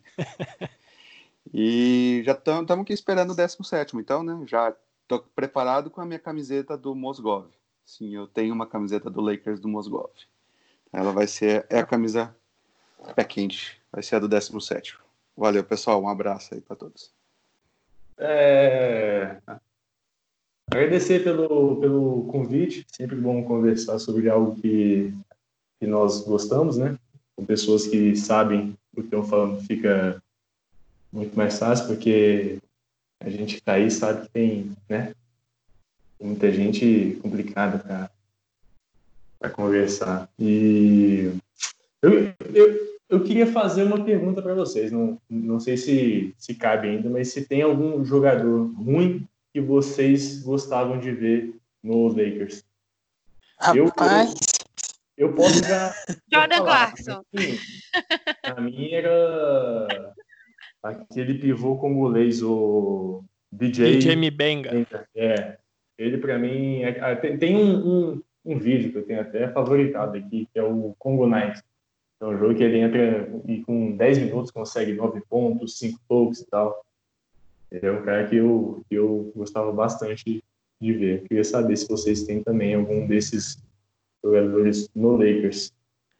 Olha, eu não sei se ele classifica como ruim, mas é um cara que não marcou muito aí na NBA, apesar de ele ter jogado até que benzinho no Lakers, mas é um cara que não, não se firmou em lugar nenhum, mas era o Shannon Brown. Esse era divertido. O meu jogador ruim preferido, que quem pegou mais essa. Tipo, quem, quem começou a acompanhar de 2014 para frente, tem muito jogador ruim que gosta. Olha, eu tenho, eu tenho, eu tenho a, a história do, do, do, do Robert Upshaw. Eu ia falar. Nem chegou no Lakers. tem a história porque ele jogava na D-League e, e, era um, um, mestre, um, mestre, dos tocos lá e a gente tinha o Sacre e falava que ele seria alguma coisa e não se tornou em nada. Mas eu acho que o meu jogador ruim preferido foi o Vanderbilt, com certeza. Eu sempre gostei de acompanhar a G-League, sempre gostei de sofrer acompanhando o basquete de Várzea. E o Vanderbilt lá era o Low Williams, era o cara que fazia 40 pontos sem, sem nem se esforçar muito. E ele jogou uma breve passagem no Lakers, fez parte do, do, do Lakers campeão da Summer League de 2017. E eu acho que ele é o meu jogador ruim preferido. Ele Ah, é, o Low Williams dos pobres, como eu falava. Eu tenho muitos jogadores ruins favoritos. Eu posso citar só um? Não, tô brincando. Eu já até tinha gritado aqui um pouco antes, interrompi alguém, desculpa, inclusive. O Jordan Clarkson, ele sempre foi muito imaturo, né? Mas eu gostava bastante dele. Achava, eu achava que a imaturidade dele às vezes ajudava, atrapalhava normalmente muito mais. Mas ele era muito acelerado, né? Mas eu, ele tinha, às vezes, a gente precisava de alguém que se arriscasse, só que ele se arriscava demais, inclusive fazia a gente perder às vezes, mas é, eu... quando ele foi trocado eu fiquei meio tristinha, assim, não triste, mas eu acho, e o, o Josh Hart também, também bem ruinzinho, mas eu, eu... gostava porque ele é fofinho. Eu achei, oh, eu achei que você tinha ficado triste na troca do Clarkson porque foi ele, ele foi junto com o Nance. É porque o Nance não, o Nance é bom, né? Então eu não podia incluir não, no... Não, eu, eu tô falando que você tinha ficado triste na troca. Fiquei, sim, sim, mas é um jogador ruim que, por exemplo, eu gostava, mas não era fã, mas eu gostava dele. E uhum. é porque, assim, para mim o Larry Nance ele é muito bom. E, por exemplo, o Lonzo, o Lonzo do pessoal, eu gosto do Lonzo, para mim o Lonzo é bom. Então tem jogador que para vocês eu poderia citar como jogador ruim, não sei para vocês, mas para muitas pessoas eu poderia citar como jogador ruim, mas para mim são jogadores bons, então eu vou citar o Jordan, o Jordan Clarkson, entendeu? Porque ele era. Ele fazia muita. Ele era muito explosivo. A gente usava. Torcedor do Lakers, né? O torcedor do Lakers ele fala, ah, ele era explosivo. Não era explosivo, ele era né, burro. Fazia umas coisas na quadra que a gente falava, o que, que ele tá só, fazendo? Só um parênteses, eu, eu acho o problema, vamos botar assim, entre aspas, problema dessa geração aí do, do Clarkson, Randall, essa, essa garotada aí que não tá uhum. mais conosco, eu acho que foram as constantes mudanças de, de técnico, né? Sim. Foi, foi, um período aí de quatro anos que foi praticamente constantes um mudanças de técnico ruim. É. Diga-se de passagem. Então, fica, Mentira, fica defendi tanto no Walton, gente. É, então assim, fica complicado você cobrar evolução de um cara de 20 anos, né, que está chegando na liga, que não é um, um novo Kobe, um novo Jordan, um novo LeBron. Sim, sim. Quando quem está lá para mentorar ele, de, de certa forma, não, não contribui, né? Totalmente. Totalmente. Depende. Aqui a gente teria um novo podcast. É melhor a gente não entrar nesse assunto. Deveríamos ter, então, porque acho que é uma, é uma discussão boa que eu queria até. Não, não. Depois eu, eu, eu, eu levanto esse ponto. Jogou no ar. E, vê, é, e aí a gente vê se, se faz outro ou não. É, isso. E, e o André, qual, quem que é teu jogador ruim preferido? Jogador ruim preferido é o Smush Parker. Tá tentando lembrar, são tantos, mas Smush Parker, porque quem acompanha a Slam Magazine, revista muito legal, eu tive, assinei ela um tempão, é, e ela hypa muito essa coisa do, do streetball, né? Então, ele é parecido, todo mundo fala, nossa, esse cara é lenda no, no né, nos playgrounds, dararara. de repente ele apareceu no Lakers e falei, nossa, fechou agora, lado do Kobe. Mal sabia, né, que o bicho é... Tanto que tem as histórias do Kobe com ele são, são muito boas. Então, e... Só que eu achava que aquilo, toda vez que também pegava NBA Live, dava um jeito de... E não tinha no pacote, ele nunca foi draftado, aquela coisa toda veio de caminhos aleatórios, então tinha que criar ele lá com a camisetinha número 1, um, headband, e fazia no, no NBA Live ganhava com ele. Na vida real era o, é o que é. Era o contrário.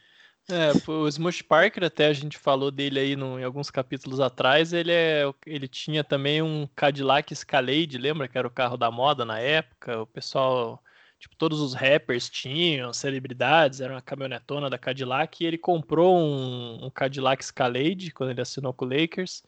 E aí ele tunou o carro inteiro, tal, botou roda, não sei o que, ficou todo personalizado. E aí ele fez um. Alguém fez lá um, alguma TV, sei lá, fez um programinha com ele mostrando o carro, e ele dizia que o carro se chamava Smushcalade. Então. Esse é o nível do cara para quem não conhece. Mas eu achei que vocês. Eu, eu fiquei envergonhado de escolher o Shannon Brown, porque o Shannon Brown é rei perto de todos esses caras que vocês falaram. eu posso, posso, citar mais um que veio à minha memória agora? Porque eu citei o meu favorito de 2014 para frente. Agora, da primeira época que eu peguei, sem dúvidas, o meu jogador ruim favorito é o Sasha Vujacic Que Pô, o Sacha era bom, cara. Porra, Sacha é, o Sacha... bom. Não, tem como expulsar ah, o Hamilton não. daqui? Pô, eu, já, eu ia mudar a minha escolha, eu ia mudar a minha escolha já pro Von Wafer, que era um cara, esse, esse eu achava que ia dar certo, mas não deu. Que ele foi draftado agora no mesmo tem, ano do Bynum e do Turiaf, se eu não me engano. E nossa, ele dava umas enterradas, tal. O cara parecia que ia dar certo e mas aí não deu. Então, fica aí o Von Wafer, Shannon Brown, não merece essa discussão. Eu, brinco, eu brinco muito do Vujacic porque o Vujacic conseguiu, conseguiu uma, uma guinada na vida que no mesmo ano ele acertou um arremesso, eu acho que o arremesso mais clutch da vida dele e namorou a Maria Sharapova. O cara conseguiu chegar num nível que ninguém vai chegar tão cedo. E isso no auge no auge dele. É, lembrando que o Vujacic é esloveno, então o Luka Doncic tem muito chão pela frente para se tornar o melhor esloveno na história da NBA. Né? muito. Bom, mas então, Emerson, Emerson, depois dessa nova digressão, se você quiser continuar a despedida, por favor, a palavra é sua. Não, vamos ficar por aqui. Faz mais umas duas horas aí, a gente faz um, um eu faço um misto quente ali, o pessoal vem para cá, depois a gente vai. Não, mentira. O... é, eu adorei o convite. Ainda bem que chegou muita gente que é capacitadíssima para falar do Lakers junto com Laura. E a gente. É... Mas, pô, é animal. O podcast do, do Lakers Brasil, a série toda foi animal. E agora a gente, a gente veio para dar uma, uma um pouquinho um mais leve, menos informativo, menos jornalístico. E adorei o convite. Quando quiser, estamos aí. E, e para quem fica, fiquem felizes, porque, eu, como a Sabrina já garantiu, o 17 é nosso. Não tem mais como fugir. Eu já compre seu champanhe, se puder, é, compre uma passagem para Orlando para ficar num prédio próximo ali ao, aos jogos para conseguir comemorar contigo. É isso aí. E, então, mãe Sabrina, que trouxe nosso Lakers de volta, por favor, faça as honras. Acho que eu tô com essa, essa foto. Eu, tô meio, eu tentei abrir para ver que, que data que eu coloquei essa foto na capa, né? Eu acho que já são mais de três anos, não tenho certeza. Mas. Eu acho que foi três anos no dia que o Lebron chegou. Se eu não tiver enganado, foi isso. Ah, então tá certo. Então isso, eu acertei. Era... É. Então eu acertei, né? Então tá ótimo. Mas é... vai acontecer, tá lá, enfim, em algum momento essa frase vai fazer sentido. Eu queria agradecer o convite, né? Muito adoro falar do Lakers. Hoje, né, para tô um pouquinho mais cansada do que os dias normais, gente. Então, é assim, só tô, hoje eu vim aqui mais escutar assim os meninos também, falei, lógico, mas enfim, eu aprendo demais e adoro escutar torcedores do Lakers e, torcedores do Lakers são tudo, né, gente? Diferente do que normalmente dizem. É, e é assim, fiquei feliz com o convite, fiquei feliz em poder falar um pouquinho do Lakers. Tá frio pra caramba, já deu uma animada, né? E agora é hum. só esperar o título que vai vir esse ano, talvez ano que vem, talvez daqui a cinco anos, mas vai acontecer. Porque o Lakers a gente tem certeza que o título vai vir em algum momento.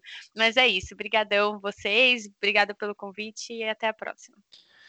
É isso aí, eu agradeço aos nossos ouvintes que ao final desse podcast vão ter escutado mais de 16 horas sobre a história do Lakers na nossa série. Então, é, eu presumo que quem chegou até aqui é porque gostou da série, então espero que, que tenha contribuído né, para alguma coisa. Até nesse momento de pandemia, um dos nossos propósitos é sempre tentar trazer alguma distração, tentar produzir alguma coisa que ajude todo mundo a tirar um pouco a cabeça de tudo que vem acontecendo no mundo. Então, é, esse sempre foi uma das nossas missões no Lakers Brasil, é um site feito por torcedores, então além da gente conhecer e conhecer pessoas e trazer informação, tá, uma das nossas ideias é justamente poder trazer algum divertimento ali para quem para quem acompanha, tal. Eu sei que também é, é a missão aí de vocês, né, principalmente Sabrina e Emerson que tem página e podcast, então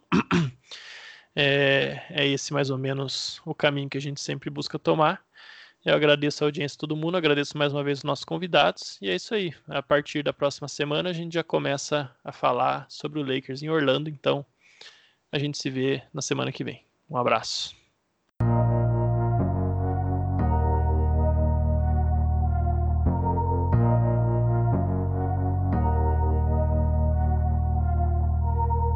All my life, been grinding all my life. Sacrifice, hustle paid the price. Want a slice, got to roll the dice, that's why. All my life, I've been grinding all my life. Look, all my life, been grinding all my life.